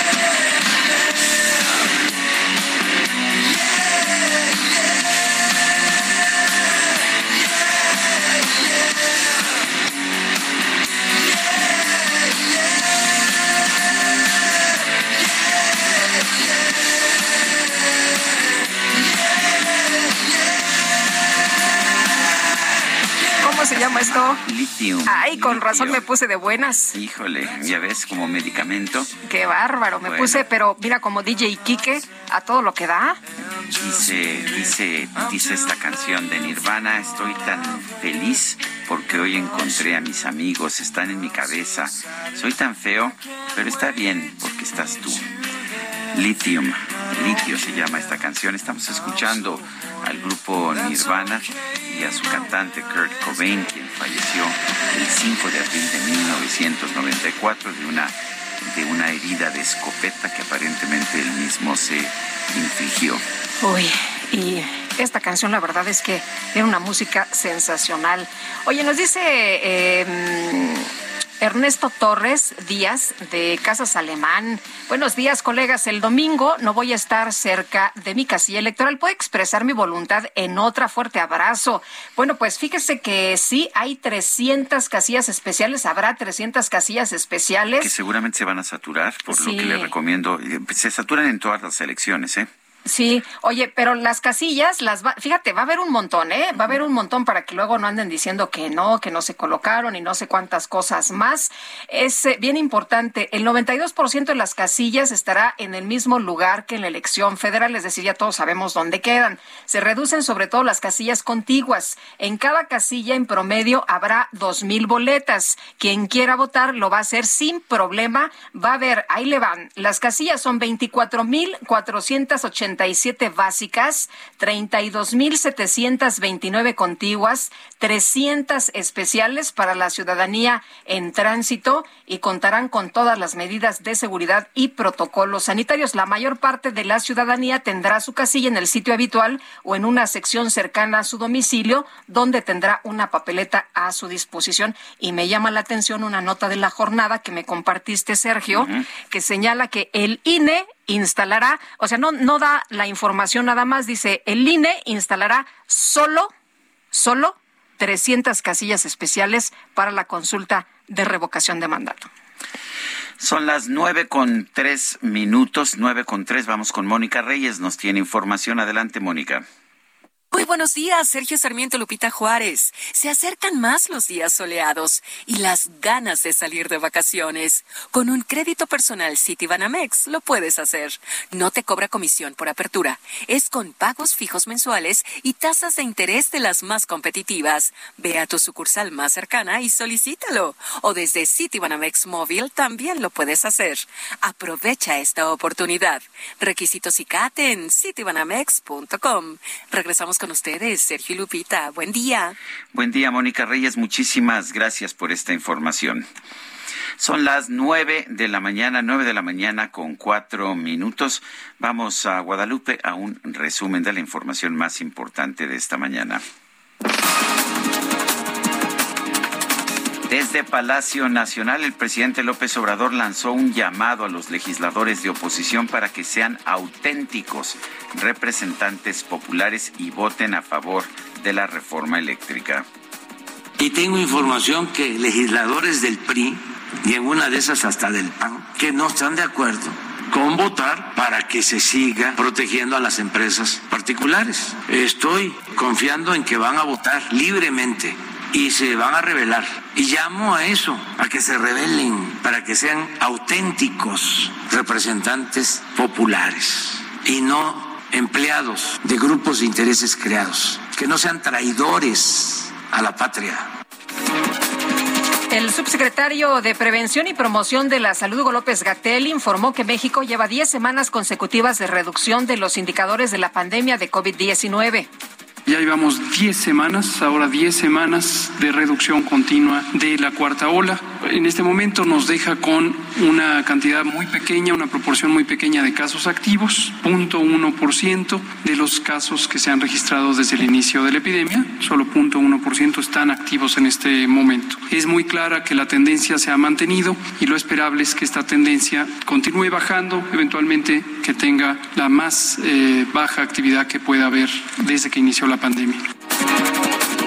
Bueno, la, una organización uh, no gubernamental eh, internacional, Prisoner Defender, dio a conocer eh, dio a conocer, no, no, en realidad no dio a conocer que el gobierno de México propuso a la titular del Instituto Nacional de las Mujeres, Nadine Gassman, como directora de la Organización Panamericana de la Salud.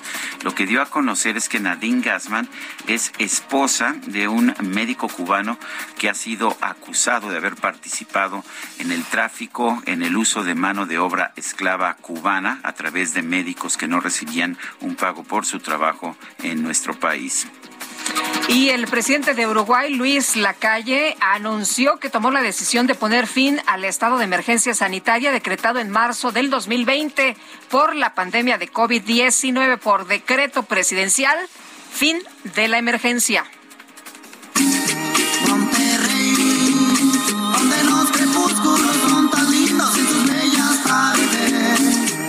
Dámelo todo. Cuento todo. En redes sociales se hizo viral un video que muestra a un candidato a la presidencia municipal de Monterrey, Nuevo León, ofreciendo una solución a la sequía en la presa La Boca, que cada ciudadano ponga un litro de agua para llenar la presa. Muchas personas pensaron que era una propuesta real, sin embargo, todo fue una parodia hecha por Carlos Gutiérrez, vocalista de la agrupación de música para fiestas llamada Banda Futura Monterrey.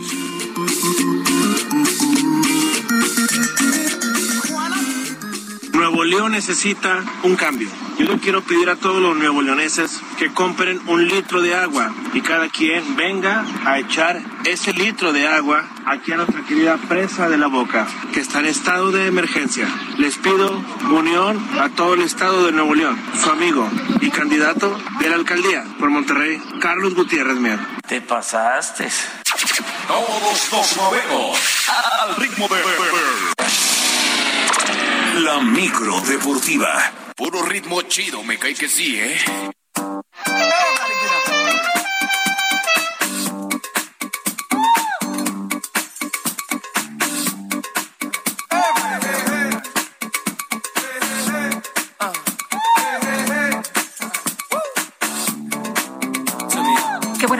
Trae la micro deportiva. Me gusta. Era, era cumple de, de Farrell, sí, ¿verdad? William Farrell es Ajá. uno de los participantes de esta, de esta canción. eh, que se llama, ¿cómo se llama? Blurred Lines, ¿no? Líneas, uh, líneas borrosas. Participaba también, ¿cómo se llamaba este papucho? es que estoy citando, estoy Ay, este, no me acuerdo. Eh, ahora nos dirá nuestro equipo de producción que tiene conocimiento muy profundo sobre los papuchos. Bueno, son las nueve con nueve. Julio Romero, ¿cómo te va? Muy buenos días. Muy bien, Sergio Lupita, amigos del auditorio, qué placer saludarles. Acá escuchándonos, qué grandes ideas de repente se les ocurren. Pero bueno, oigan, actividad, regresa la actividad de la Champions League el día de hoy con los cuartos de final y dos duelos que lucen muy atractivos, ambos para las 14 horas. Así es que hay que tomarse tiempo, hay que tomarse tiempo para ver el Benfica contra el Liverpool, mientras que el Manchester City estará enfrentando al Atlético de Madrid. Por lo pronto, Joseph Guardiola, quien es el director técnico del conjunto del Manchester City, elogió la forma de jugar de los españoles, que a pesar de que estarán de visita, los calificó de muy peligrosos.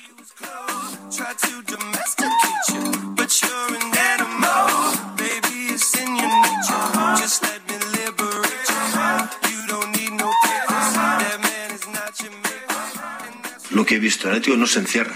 Le puedes encerrar, pero no desde el principio no le encierras.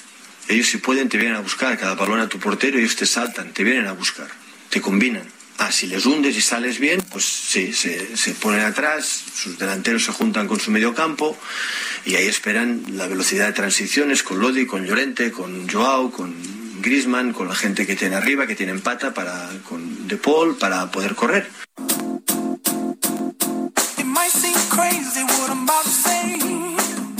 La verdad es que imperdible estos duelos Benfica, Liverpool, Manchester City contra el Atlético de Madrid.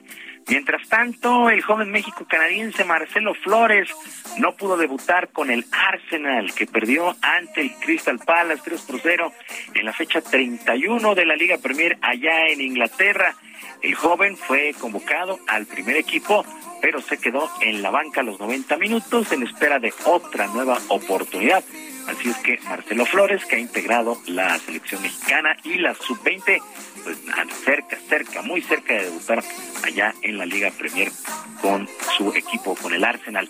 Mientras tanto, todo listo también para que este martes arranquen las semifinales en la Liga de Campeones de la CONCACAF, la famosísima CONCA Champions. A las nueve de la noche en el Estadio Olímpico Universitario, los Pumas reciben a Cruz Azul en el duelo de ida el conjunto de la máquina llega como favorito para avanzar a la eh, avanzar en la eliminatoria por la calidad de su plantel, pero esta situación no será definitiva, apuntó Rafael Vaca, mediocampista de Cruz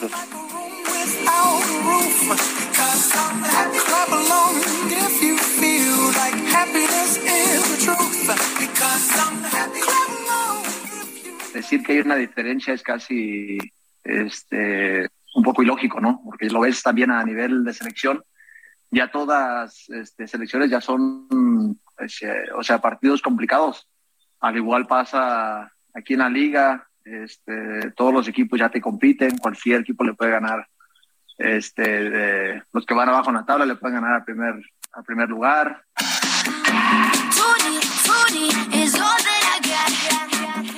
Azul contra Pumas esta noche a las 9 en las semifinales de la CONCACAF. En información de la liga local, del balompié local, con un emotivo video, los rojinegros del Atlas anunciaron la renovación del contrato de su portero Camilo Vargas, el colombiano, resultó clave, clave en el título que logró el conjunto del Atlas la campaña anterior después de 70 años y por lo menos permanecerá en este club por cuatro años más sin que se dieran a conocer los montos económicos. Muy, muy importante esta contratación de Camilo Vargas con el conjunto de los regineros del Atlas.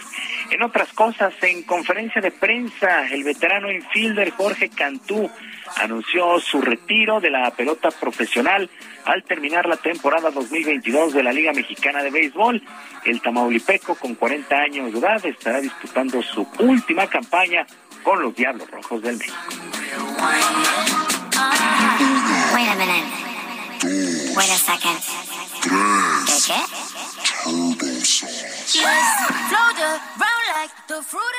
Hay veces que las rutinas ya te sobrepasan, ¿no? Tu vaso se llena de agua, está lleno de agua y se está derramando poco a poco. No es que, no es que ya no queremos este, tener ningún juego ni, ni, practicar nada, sino que nos saturamos ya de mucha información, de mucho fuego, ¿no? Ya ves que nuestra mente no está conectada con nuestro cuerpo y en, este, y en esa situación está pasando un poco.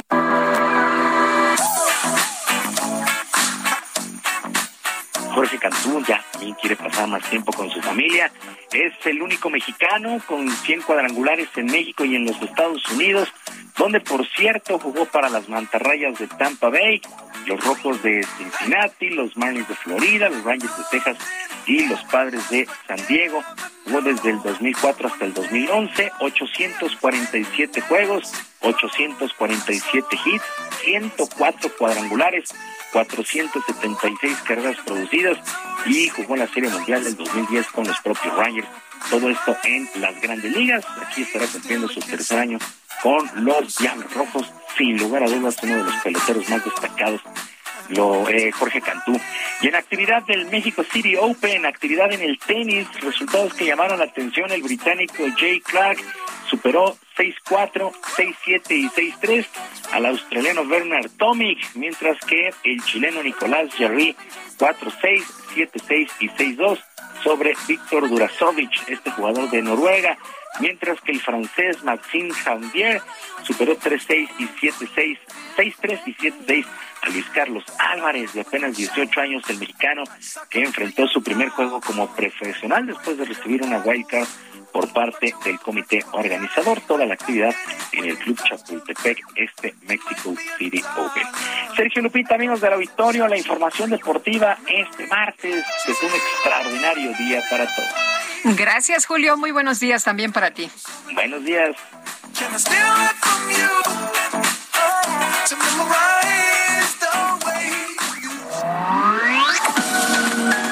Para Lupita Juárez, tu opinión es importante. Escríbele a Twitter en arroba Lupita Juárez H.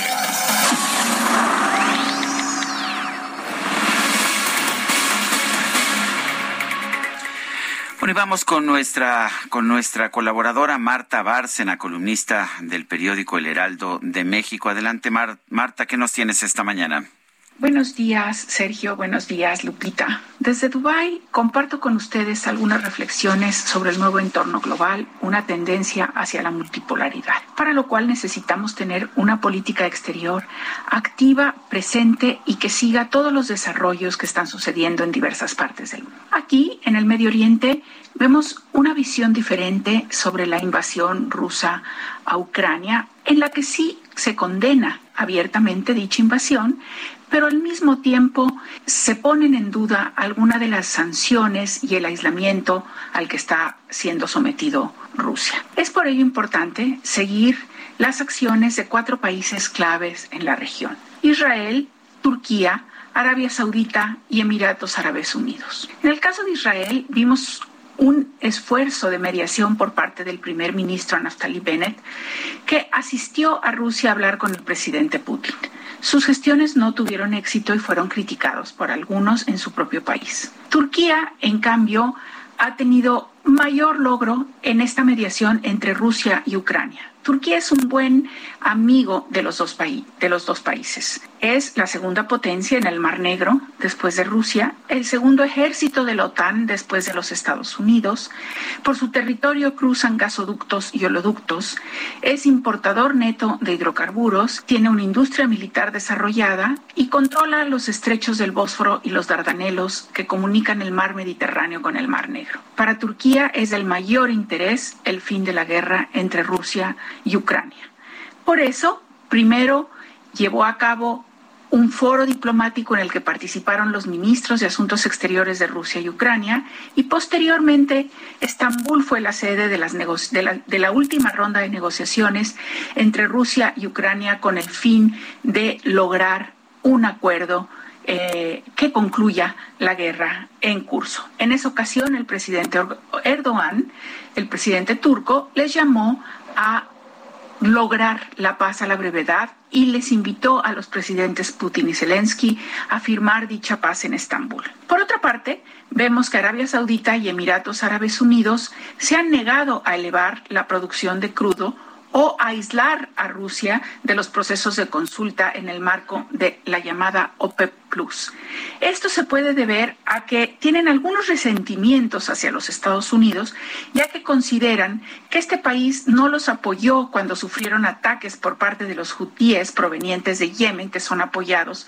por Irán, están en contra de la renegociación del acuerdo nuclear con Irán. Hay un distanciamiento claro entre Arabia Saudita y Estados Unidos por el asesinato del periodista Jamal Khashoggi y el Congreso de los Estados Unidos ha bloqueado la venta de armamento de algún armamento Arabia Saudita y Emiratos Árabes Unidos. Por este alejamiento, el secretario de Estado Blinken hizo énfasis en participar en la llamada cumbre del Negev celebrada en Israel en días pasados para implementar los acuerdos de Abraham negociados durante la administración Trump y avanzar en la normalización de las relaciones entre Israel y los países árabes. Abordaron los temas del acuerdo con Irán y de la invasión rusa a Ucrania y expresaron la enorme preocupación por el alza de los precios de los alimentos y de los fertilizantes. Egipto mismo importa 70% de las necesidades de trigo de Rusia y Ucrania.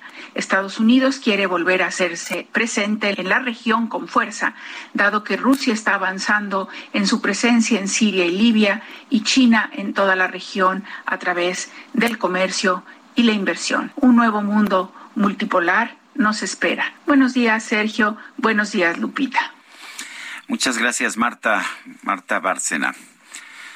Son las nueve 9 de la mañana con 20 minutos. Oye, quiero enviar un saludo a Luisa Sevilla y a Mayu Mestre que nos están escuchando como todas las mañanas. Son nuestras radioescuchas de hace muchos años y nos da un gusto enorme que lo hagan esta mañana también. Y agradecer a Maro Escobedo, CEO de BMW Group México, que me comparte una, pues, eh, una artesanía, figuras eh, de crochet realizadas por mujeres a quienes apoya la organización mexicana La Cana, que están preparándose para reintegrarse a la sociedad de forma efectiva. Muchas gracias por compartirme pues esto que hacen ellas eh, con, con, sus manos y, bueno, pues es una manera de cuando salgan, se reinserten y trabajen y puedan hacer algo que aprendieron. Es un bonito presente. Son las nueve de la mañana con 21 minutos. Tres estados republicanos allá en los Estados Unidos demandaron ayer al gobierno de Joe Biden por sus planes de eliminar el título 42 eh, una política invocada por el gobierno anterior, el gobierno de Donald Trump, que permita expulsar inmediatamente a, a los migrantes que crucen la frontera sin permitirles solicitar asilo. Los estados que están demandando al presidente Joe Biden son Missouri, Arizona y Luisiana y presentaron esta querella después de que la Casa Blanca anunció el viernes que levantaría la norma el próximo 23 de mayo. Esta demanda busca bloquear la eliminación del título 42, argumentando que los Centros para el Control y Prevención de Enfermedades, la agencia que emitió la orden, violaron la ley de procedimientos administrativos al no permitir un periodo de comentario público sobre esta revocación. Los CDC, esto es estos Centros de Control y Prevención de, de Enfermedades, tampoco usaron ese protocolo al dar inicio a este título 42 en marzo de 2020. El expresidente Donald Trump, en cambio, utilizó una cláusula que requería revisar la política cada 60 días. Desde entonces se han venido renovando estos periodos del título 42. Los estados republicanos han argumentado que cancelar esta política causará un aumento en el flujo de migrantes en la frontera que podría abrumar los recursos estatales y federales. La eliminación ilegal de la política del título 42 inducirá un incremento significativo de la inmigración ilegal hacia los Estados Unidos, con muchos migrantes presentando solicitudes de asilo no meritorias. Esto es lo que han uh, señalado los estados de la Unión Americana que están presentando esta demanda en contra del presidente Joe Biden de los Estados Unidos. Bueno, y por otra parte, el presidente de Ucrania, Volodymyr Zelensky, se va a dirigir al Consejo de Seguridad de Naciones Unidas por primera vez este martes durante una reunión que probablemente se enfocará en los asesinatos allá en la localidad de Busha, afuera de la capital ucraniana. Los hallazgos tras el retiro de las fuerzas rusas, rusas han desatado indignación global y firmes negativas de parte del gobierno ruso. Ayer posteaban fotografías del presidente Zelensky en este lugar en Busha y bueno, pues se veía el rostro con mucho dolor, muy desencajado y Bárbara Tijerina, especialista en imagen, eh, posteaba dos fotografías hace 40 días y pues es otra persona el presidente Zelensky. Vamos rápido con Gerardo Galicia desde el Zócalo. Adelante. Así es, Sergio Lupita, excelente mañana y todavía tenemos un buen desplazamiento en el primer cuadro de la capital. Para nuestros amigos que llegan por 20 de noviembre, el avance es bastante rápido, tenemos realmente poca afluencia de vehículos y en general un buen desplazamiento en la zona centro de la capital, donde hay que tener precauciones en la avenida Pino Suárez. Ya comienzan a llegar algunos manifestantes frente a la Suprema Corte de Justicia de la Nación y tenemos el cruce constante de ellos. Por lo pronto, el reporte seguimos muy pendientes. Muy bien, gracias Gerardo Galicia. Son las nueve de la mañana con veinticuatro minutos. Estamos en el Heraldo Radio. Vamos a una pausa y regresamos.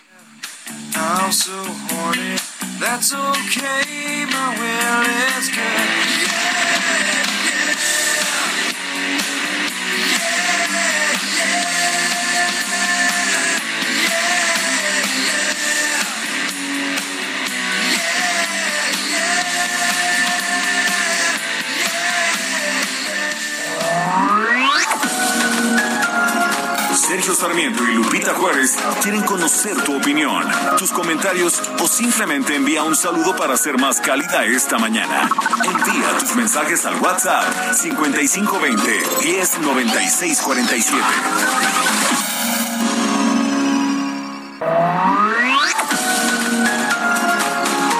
Continuamos con Sergio Sarmiento y Lupita Juárez por El Heraldo Radio.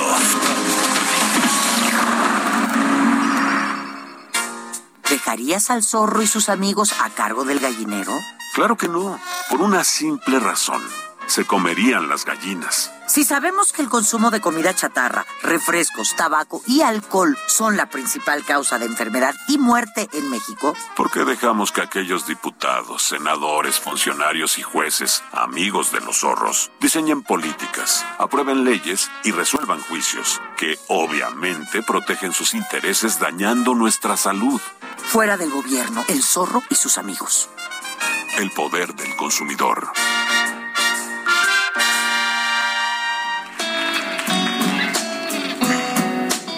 A hand has scaled the grand old face of the plateau. Some belong to strangers and some to folks you know. Holy Ghost and talk show hosts are planted in the sand. Beautify the foothills, shake the many hands. Nothing on the top but a bucket and a mop and an illustrated book about birds.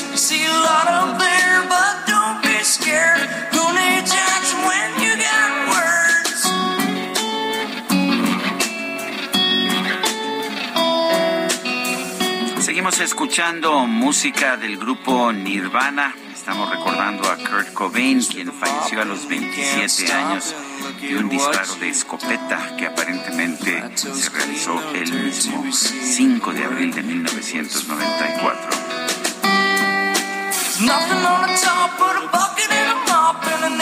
Bueno, y vámonos con Mónica Reyes. Hola, Mónica. Amigos del Heraldo Radio, ¿han pensado que quizá llegó la hora de dejar de rentar? Pues este es el momento porque en Citibanamex puedes contratar un crédito hipotecario con cero. Sí, escucharon bien, cero comisiones, además de que el avalúo es reembolsable y pueden financiar sus gastos notariales. Y si ya tienes una hipoteca, igual deberías acercarte a Citibanamex porque podrías mejorarla, ya que tienen una tasa de interés anual fija desde 7.90%, una tasa muy atractiva si la comparas con lo que seguro tienes ahora. Conoce toda nuestra oferta en citibanamex.com diagonal hipotecario o visita tu sucursal CAT 10.5% sin IVA, calculado el 1 de noviembre de 2021, vigente al 30 de abril de 2022. Gracias. La organización Prisoner Defenders denunció que Nadine Gassman, propuesta por México como directora de la Organización Panamericana de la Salud, es esposa de Joaquín Molina. Él es un funcionario cubano a quien se ha acusado de explotación de médicos, de médicos cubanos que van a otros países a trabajar. Javier Larrondo es presidente de Prisoners Defenders, lo tenemos en la línea telefónica. Javier, gracias por tomar esta llamada. Cuéntanos exactamente qué ha hecho Joaquín Molina que sea pues considerado atentatorio a los derechos humanos de estos médicos. Buenos días, Sergio. Gracias por por el interés. Pues efectivamente, Joaquín Molina eh, fungía en la OPS como la persona que dirigía eh, eh, todas las operaciones en Brasil y fue el artífice del acuerdo de Mais Médicos. En ese acuerdo se llevaron a 20.000 médicos cubanos a Brasil y a otros médicos de otras nacionalidades latinoamericanas. Los médicos de otras nacionalidades cobraban 4.276 dólares cada mes los médicos cubanos cobraban 400. ¿Por qué? Porque el 91% de sus ingresos se lo repartían entre Cuba y la OPS.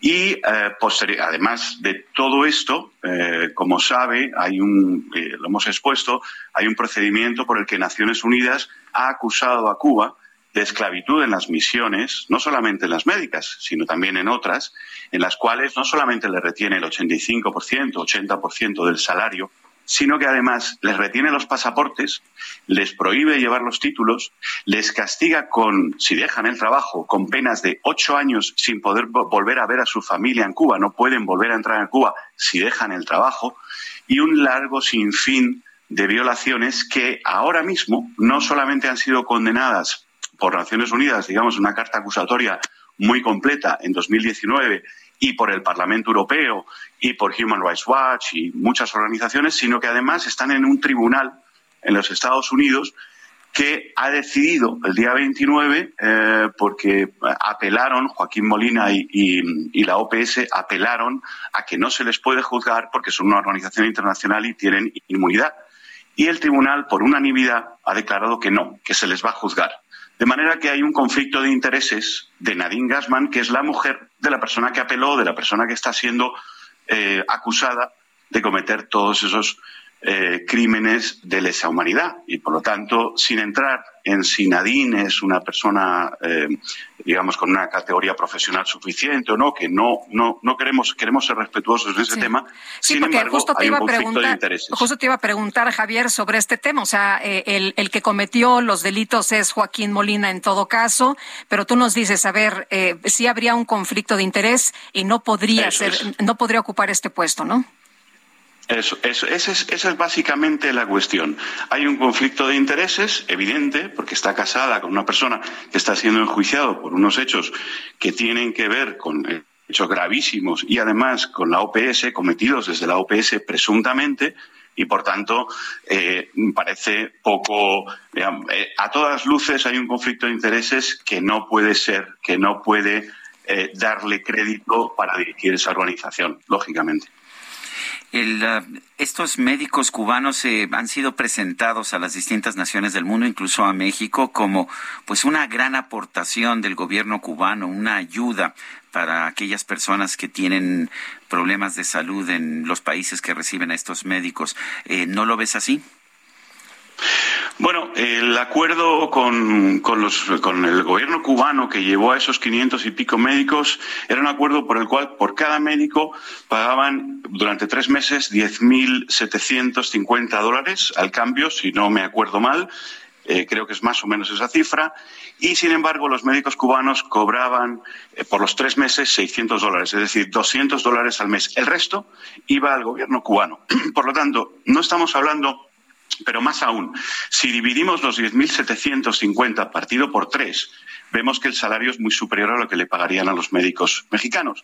Entonces, no estamos hablando de un acuerdo que sea solidario, sino de un acuerdo económico eh, altamente productivo para el gobierno cubano nulamente productivo para esos médicos y desde luego que lo que hace es descapitalizar esa inversión para los médicos mexicanos, que deberían ser, la salud mexicana es la que debe ser potenciada. Y todo ese dinero, toda esa fuerza tiene que ir en potenciar a los médicos nacionales, porque si no, desbancamos eh, y le, ponemos en un segundo nivel de inversión a las, eh, digamos, autoridades locales eh, de salud y a, los, y a los médicos y tal, y lo que hacemos es debilitar la salud nacional y hacernos dependientes de un tercer país que además está utilizando eso para la esclavitud y para digamos, los ingresos del país. Piense que Cuba el mayor ingreso que genera de todo su balanza exterior y de todas sus partidas de ingresos es, son las misiones médicas. Ellos facturan tres veces el turismo por la venta, por lo que comisionan de los salarios de la venta de servicios de personas físicas, trabajadores que van al extranjero. Eh, ellos tienen entre 50.000 y 100.000 trabajadores en el extranjero que les generan el 85 o 80% de lo que ellos generan va para las arcas de Cuba. Pues es, un sistema de explotación. Es un negociazo impresionante y además es ilegal, porque está basado en la trata de personas. Y, claro, este tema es muy grave, sí. Oye, Javier, eh, eh, los, los delitos son graves y hay juicio en Estados Unidos precisamente para que va a enfrentar Joaquín Molina. Es trabajo forzoso, explotación laboral, tráfico de personas, además de las irregularidades estas en los pagos que ya nos comentas. Pues mira, eh, todos esos delitos, esos crímenes de lesa humanidad que están tipificados en el Estatuto de Roma, eh, porque los crímenes de lesa humanidad no solamente son el genocidio, también está la prisión arbitraria, la persecución y desde luego también la esclavitud, ¿no? Y la trata de personas. Bueno, pues eh, estos delitos que, están siendo cometidos por, por las misiones de Cuba y que, que así tiene a sus trabajadores en el exterior, son un ámbito que ya está siendo examinado en la Corte Penal Internacional, ha sido admitido a trámite, digamos, a, estudio la denuncia que se presentó en 2019, eso sigue activo, ha sido condenado por Naciones Unidas, pero luego en la demanda de Estados Unidos, los médicos están reclamando por eh, daños morales, eh, psicológicos, económicos, y entonces es una demanda que se basa en todas las violaciones, pero al final lo que piden es resarcimiento, ¿no? Eh, pero lo que se está tratando, la naturaleza del asunto es la gravedad de lo que estamos hablando, la esclavitud y la trata de personas, sí. Bueno, pues yo quiero agradecerte. A propósito, no, me manda un mensaje una persona de nuestro público eh, que me dice lo siguiente, Verónica Burto, dice, yo hablé con unos médicos con especialidad en Cuba, estaban ganando 60 cooks que equivale a 60 dólares. Tú nos decías 200. Bueno, esta persona del público nos dice que a ella le dijeron que estaban ganando 60 dólares al mes. Sería peor todavía. En fin, eh, sé, que el, estudio es este, tengo el estudio aquí conmigo, lo estoy viendo. Sé que es un estudio bastante detallado de precisamente las condiciones en que han trabajado estos médicos cubanos. Javier Larrondo, presidente de Prisoners Defenders. Gracias por esta conversación. Gracias, Sergio. Muchas gracias. Un abrazo. Bueno, y el Servicio Meteorológico Nacional prevé que persistirá la onda de calor en la mayor parte de la República Mexicana. Eh, ¿Cómo nos debemos preparar? ¿Qué medidas hay que tomar? Vamos a platicar de esto con el doctor Daniel Pajua Díaz, que es académico del Departamento de Salud Pública de la Facultad de Medicina de la UNAM. Doctor, ¿cómo está usted? Muy buenos días. Hola, ¿qué tal? Muy buenos días. Muchas gracias por la invitación. Es un gusto Muchas gracias. Con ustedes y con su auditorio. Oiga, cuéntenos qué, qué es lo que tenemos que hacer, cómo nos preparamos ante esta onda de calor que se siente, bueno, ya en prácticamente toda la República Mexicana. Sí, claro que sí, eh, con todo con todo gusto. Aquí nada más sería eh, hacer unas precisiones que podemos tener eh, por estas ondas de calor, podemos tener lo que es una insolación, a diferencia de un golpe de calor. Aquí la diferencia radica en la, en la severidad de, los de los síntomas. Obviamente la eh, la insolación va a ser va a tener síntomas más más ligeros, sí por una exposición a temperaturas ambientales menos altas, a diferencia del golpe de calor que es arriba de los 40 grados centígrados eh, corporal, es cuando se va a presentar ya la sintomatología por golpe de calor. Las medidas en general que se recomiendan pues es en, eh, en general es que en los días que están eh, asoleados, eh, cuando es más eh, fácil que nosotros tengamos un problema de este tipo es entre las 11 y las 3 de la tarde. Eh, se recomienda que entre esta hora pues evitar exponerse a la, a la luz solar de manera de manera directa, tomar muchos líquidos, pero líquidos claros, de, de preferencia agua simple. O sea, no, No, una no, chela, pues- ¿verdad? ¿O sí? ¿Verdad? Una bebida espirituosa, ¿no? No, no, no, no. sí, no, no se recomiendan ni siquiera los, los- las bebidas azucaradas. Este, no exponerse directamente al calor. Eh, eh, evitar la actividad física di- directa eh, con los rayos del sol durante durante esas horas. Estar en un lugar fresco y eh, la exposición directa al, al, al sol, eh, como les decía, pues evitarlo. Particularmente, es particularmente importante en, en niños, en niños pequeños y adultos y adultos mayores, y va a depender también si se padece o no de algún tipo de enfermedad. Bueno, entonces eh, puede haber una insolación. A, veces, a, veces, claro, no tiene uno en realidad un golpe, un golpe de calor, pero está uno sudando todo el día. Eh, hay, puede haber po- posibilidades de una deshidratación. Sí, exactamente. De hecho, los los factores que tienen que ver para que se dé ya sea una insolación o el golpe de calor es eh, es básicamente porque tenemos tres formas en cómo nosotros podemos en nuestro cuerpo controla la temperatura. Una pues es la radiación, que esta radiación es cómo nuestro cuerpo eh, va a expedir pues el calor corporal.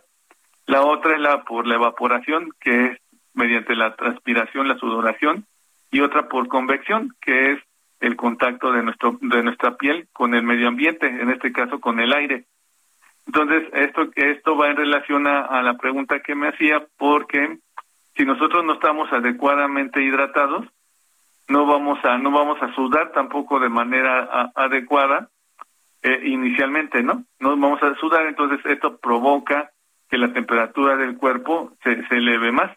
Ahora, tenemos que, eh, debemos tener mucho cuidado también, por otro lado, en consumir abundantes líquidos, porque si nuestro estado de hidratación es, es adecuado, ah, eh, digamos, antes de que empiece la exposición al sol, pero durante la exposición solar no tomamos líquidos, lo que va a pasar es que sí vamos a sudar.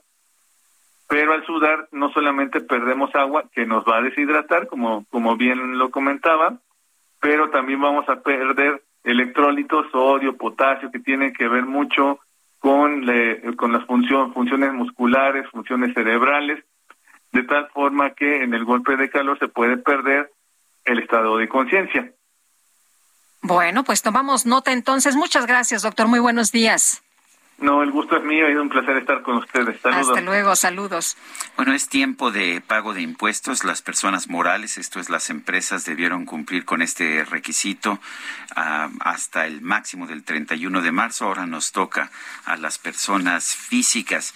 Y bueno, siempre es complicado. A mí me da la impresión de que cada vez es más difícil pagar impuestos en nuestro país, pero hay una pregunta que me llamó poderosamente la atención cuando estaba considerando esta entrevista. La pregunta es, ¿son deducibles los pagos por derecho de piso?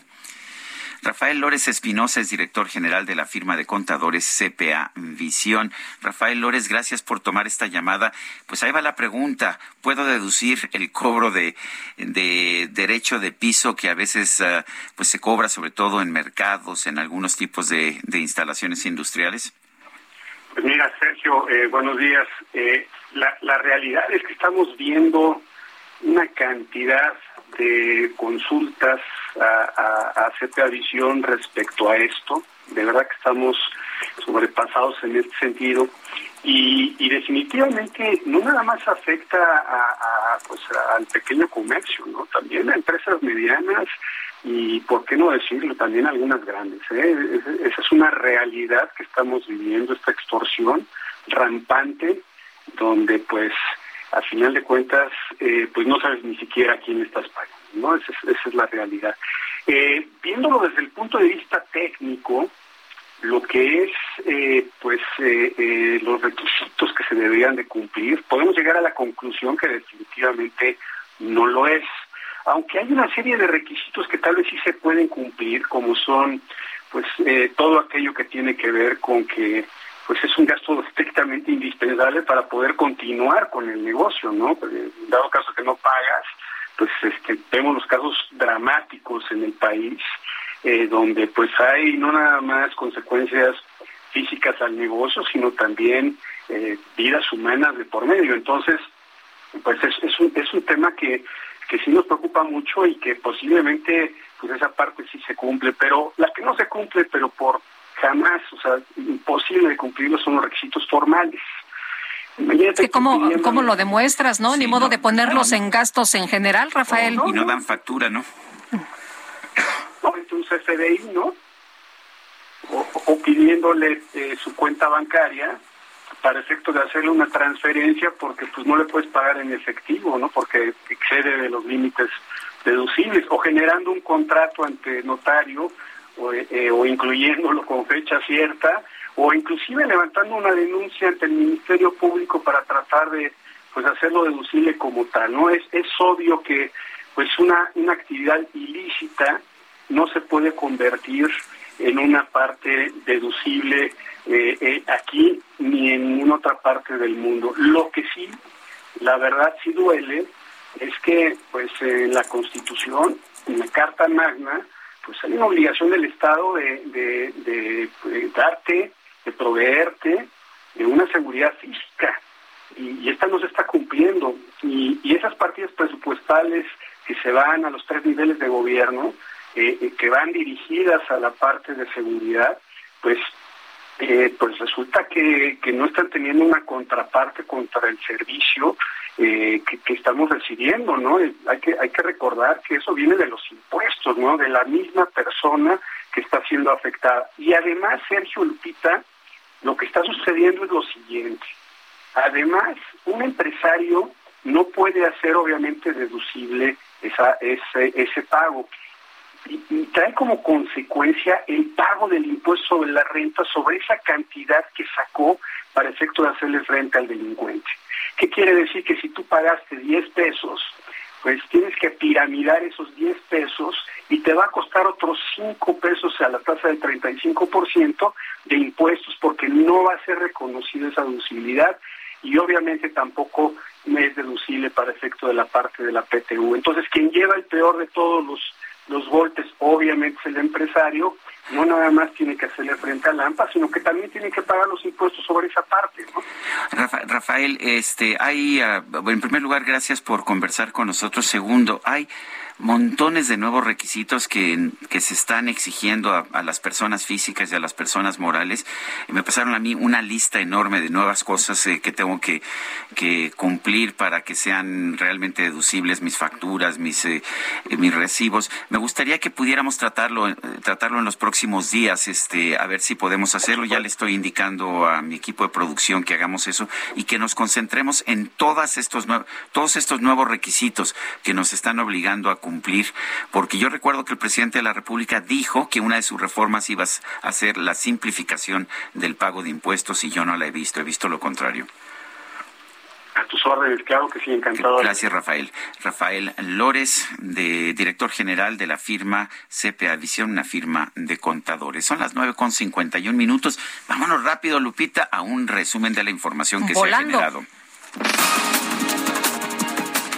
El presidente López Obrador informó que esta mañana va a tener una llamada telefónica con el primer ministro de Canadá, Justin Trudeau, para abordar varios temas. Y por otro lado, el presidente calificó como una aberración el fallo de la Suprema Corte de Justicia que suspende la medida que prohibía a los servidores públicos trabajar con empresas privadas de su sector durante 10 años tras dejar el cargo. No, pues es una este, aberración. ¿Cómo es posible que se regrese a lo de antes? ¿Y qué era lo de antes? Bueno, la vergüenza nacional de que el que privatiza los ferrocarriles, que acaba con la historia de un siglo y medio de ferrocarriles nacionales, Ernesto Cedillo, se va a trabajar después de que termina su mandato como presidente de asesor a la empresa a la que le entregó los ferrocarriles. Y Calderón hace lo mismo decisión de la Suprema Corte, vale la pena señalar, fue unánime, 11 a 0, incluyendo los ministros designados por el presidente López Obrador. Por su parte, el canciller Marcelo Ebrard aseguró que la aerolínea Qatar Airways está interesada en comenzar operaciones en el nuevo aeropuerto internacional Felipe Ángeles. Qatar Airways nos dijo por voz del CEO de Qatar que quieren volar al aeropuerto Felipe Ángeles. Por lo tanto, esta semana iniciaremos ya las negociaciones con ellos, una de las líneas más grandes del mundo, y se va abrir un consulado en Mumbai, que es el centro de actividad económica de la India. El ministro de Exteriores de España, José Manuel Álvarez, anunció la expulsión de 25 diplomáticos y trabajadores de la Embajada de Rusia por considerar que representan una amenaza para la seguridad de su país. La Fiscalía Nacional Antiterrorista de Francia abrió tres nuevas investigaciones por presuntos crímenes de guerra cometidos contra ciudadanos franceses durante la invasión rusa a Ucrania. El secretario general de la OTAN, Jens Stoltenberg, advirtió que Rusia se está preparando para tomar el control de toda la región de Donbass en el este de Ucrania. Nena, prende tu prende tu que te voy a mandar un WhatsApp. ¡Córrele! Fíjate que en la India se dio a conocer que la aerolínea Indigo Airlines sufrió un hackeo, pero no por un ataque informático, sino porque un hombre llamado Nandan Kumar, cuya maleta había sido entregada a otro pasajero, logró ingresar a los sistemas de la empresa para contactar al otro pasajero y hacer el intercambio de maletas por su propia cuenta. Nandan explicó que al ser ingeniero de software, su instinto se activó porque no le daban solución. Y ya nos vamos, ¿verdad? Ya se nos acabó el tiempo, Guadalupe. Pásenla muy bien, buenos días, nos escuchamos mañana. Mañana a las 7 de la mañana. Hasta entonces, gracias de todo corazón.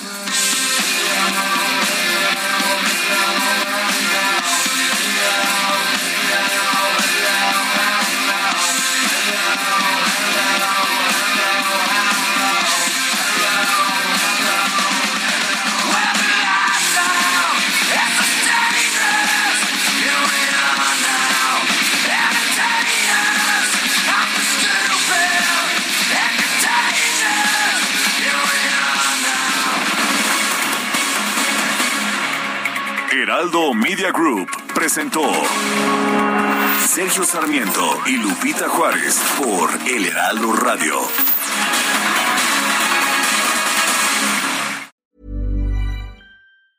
Tired of ads barging into your favorite news podcasts?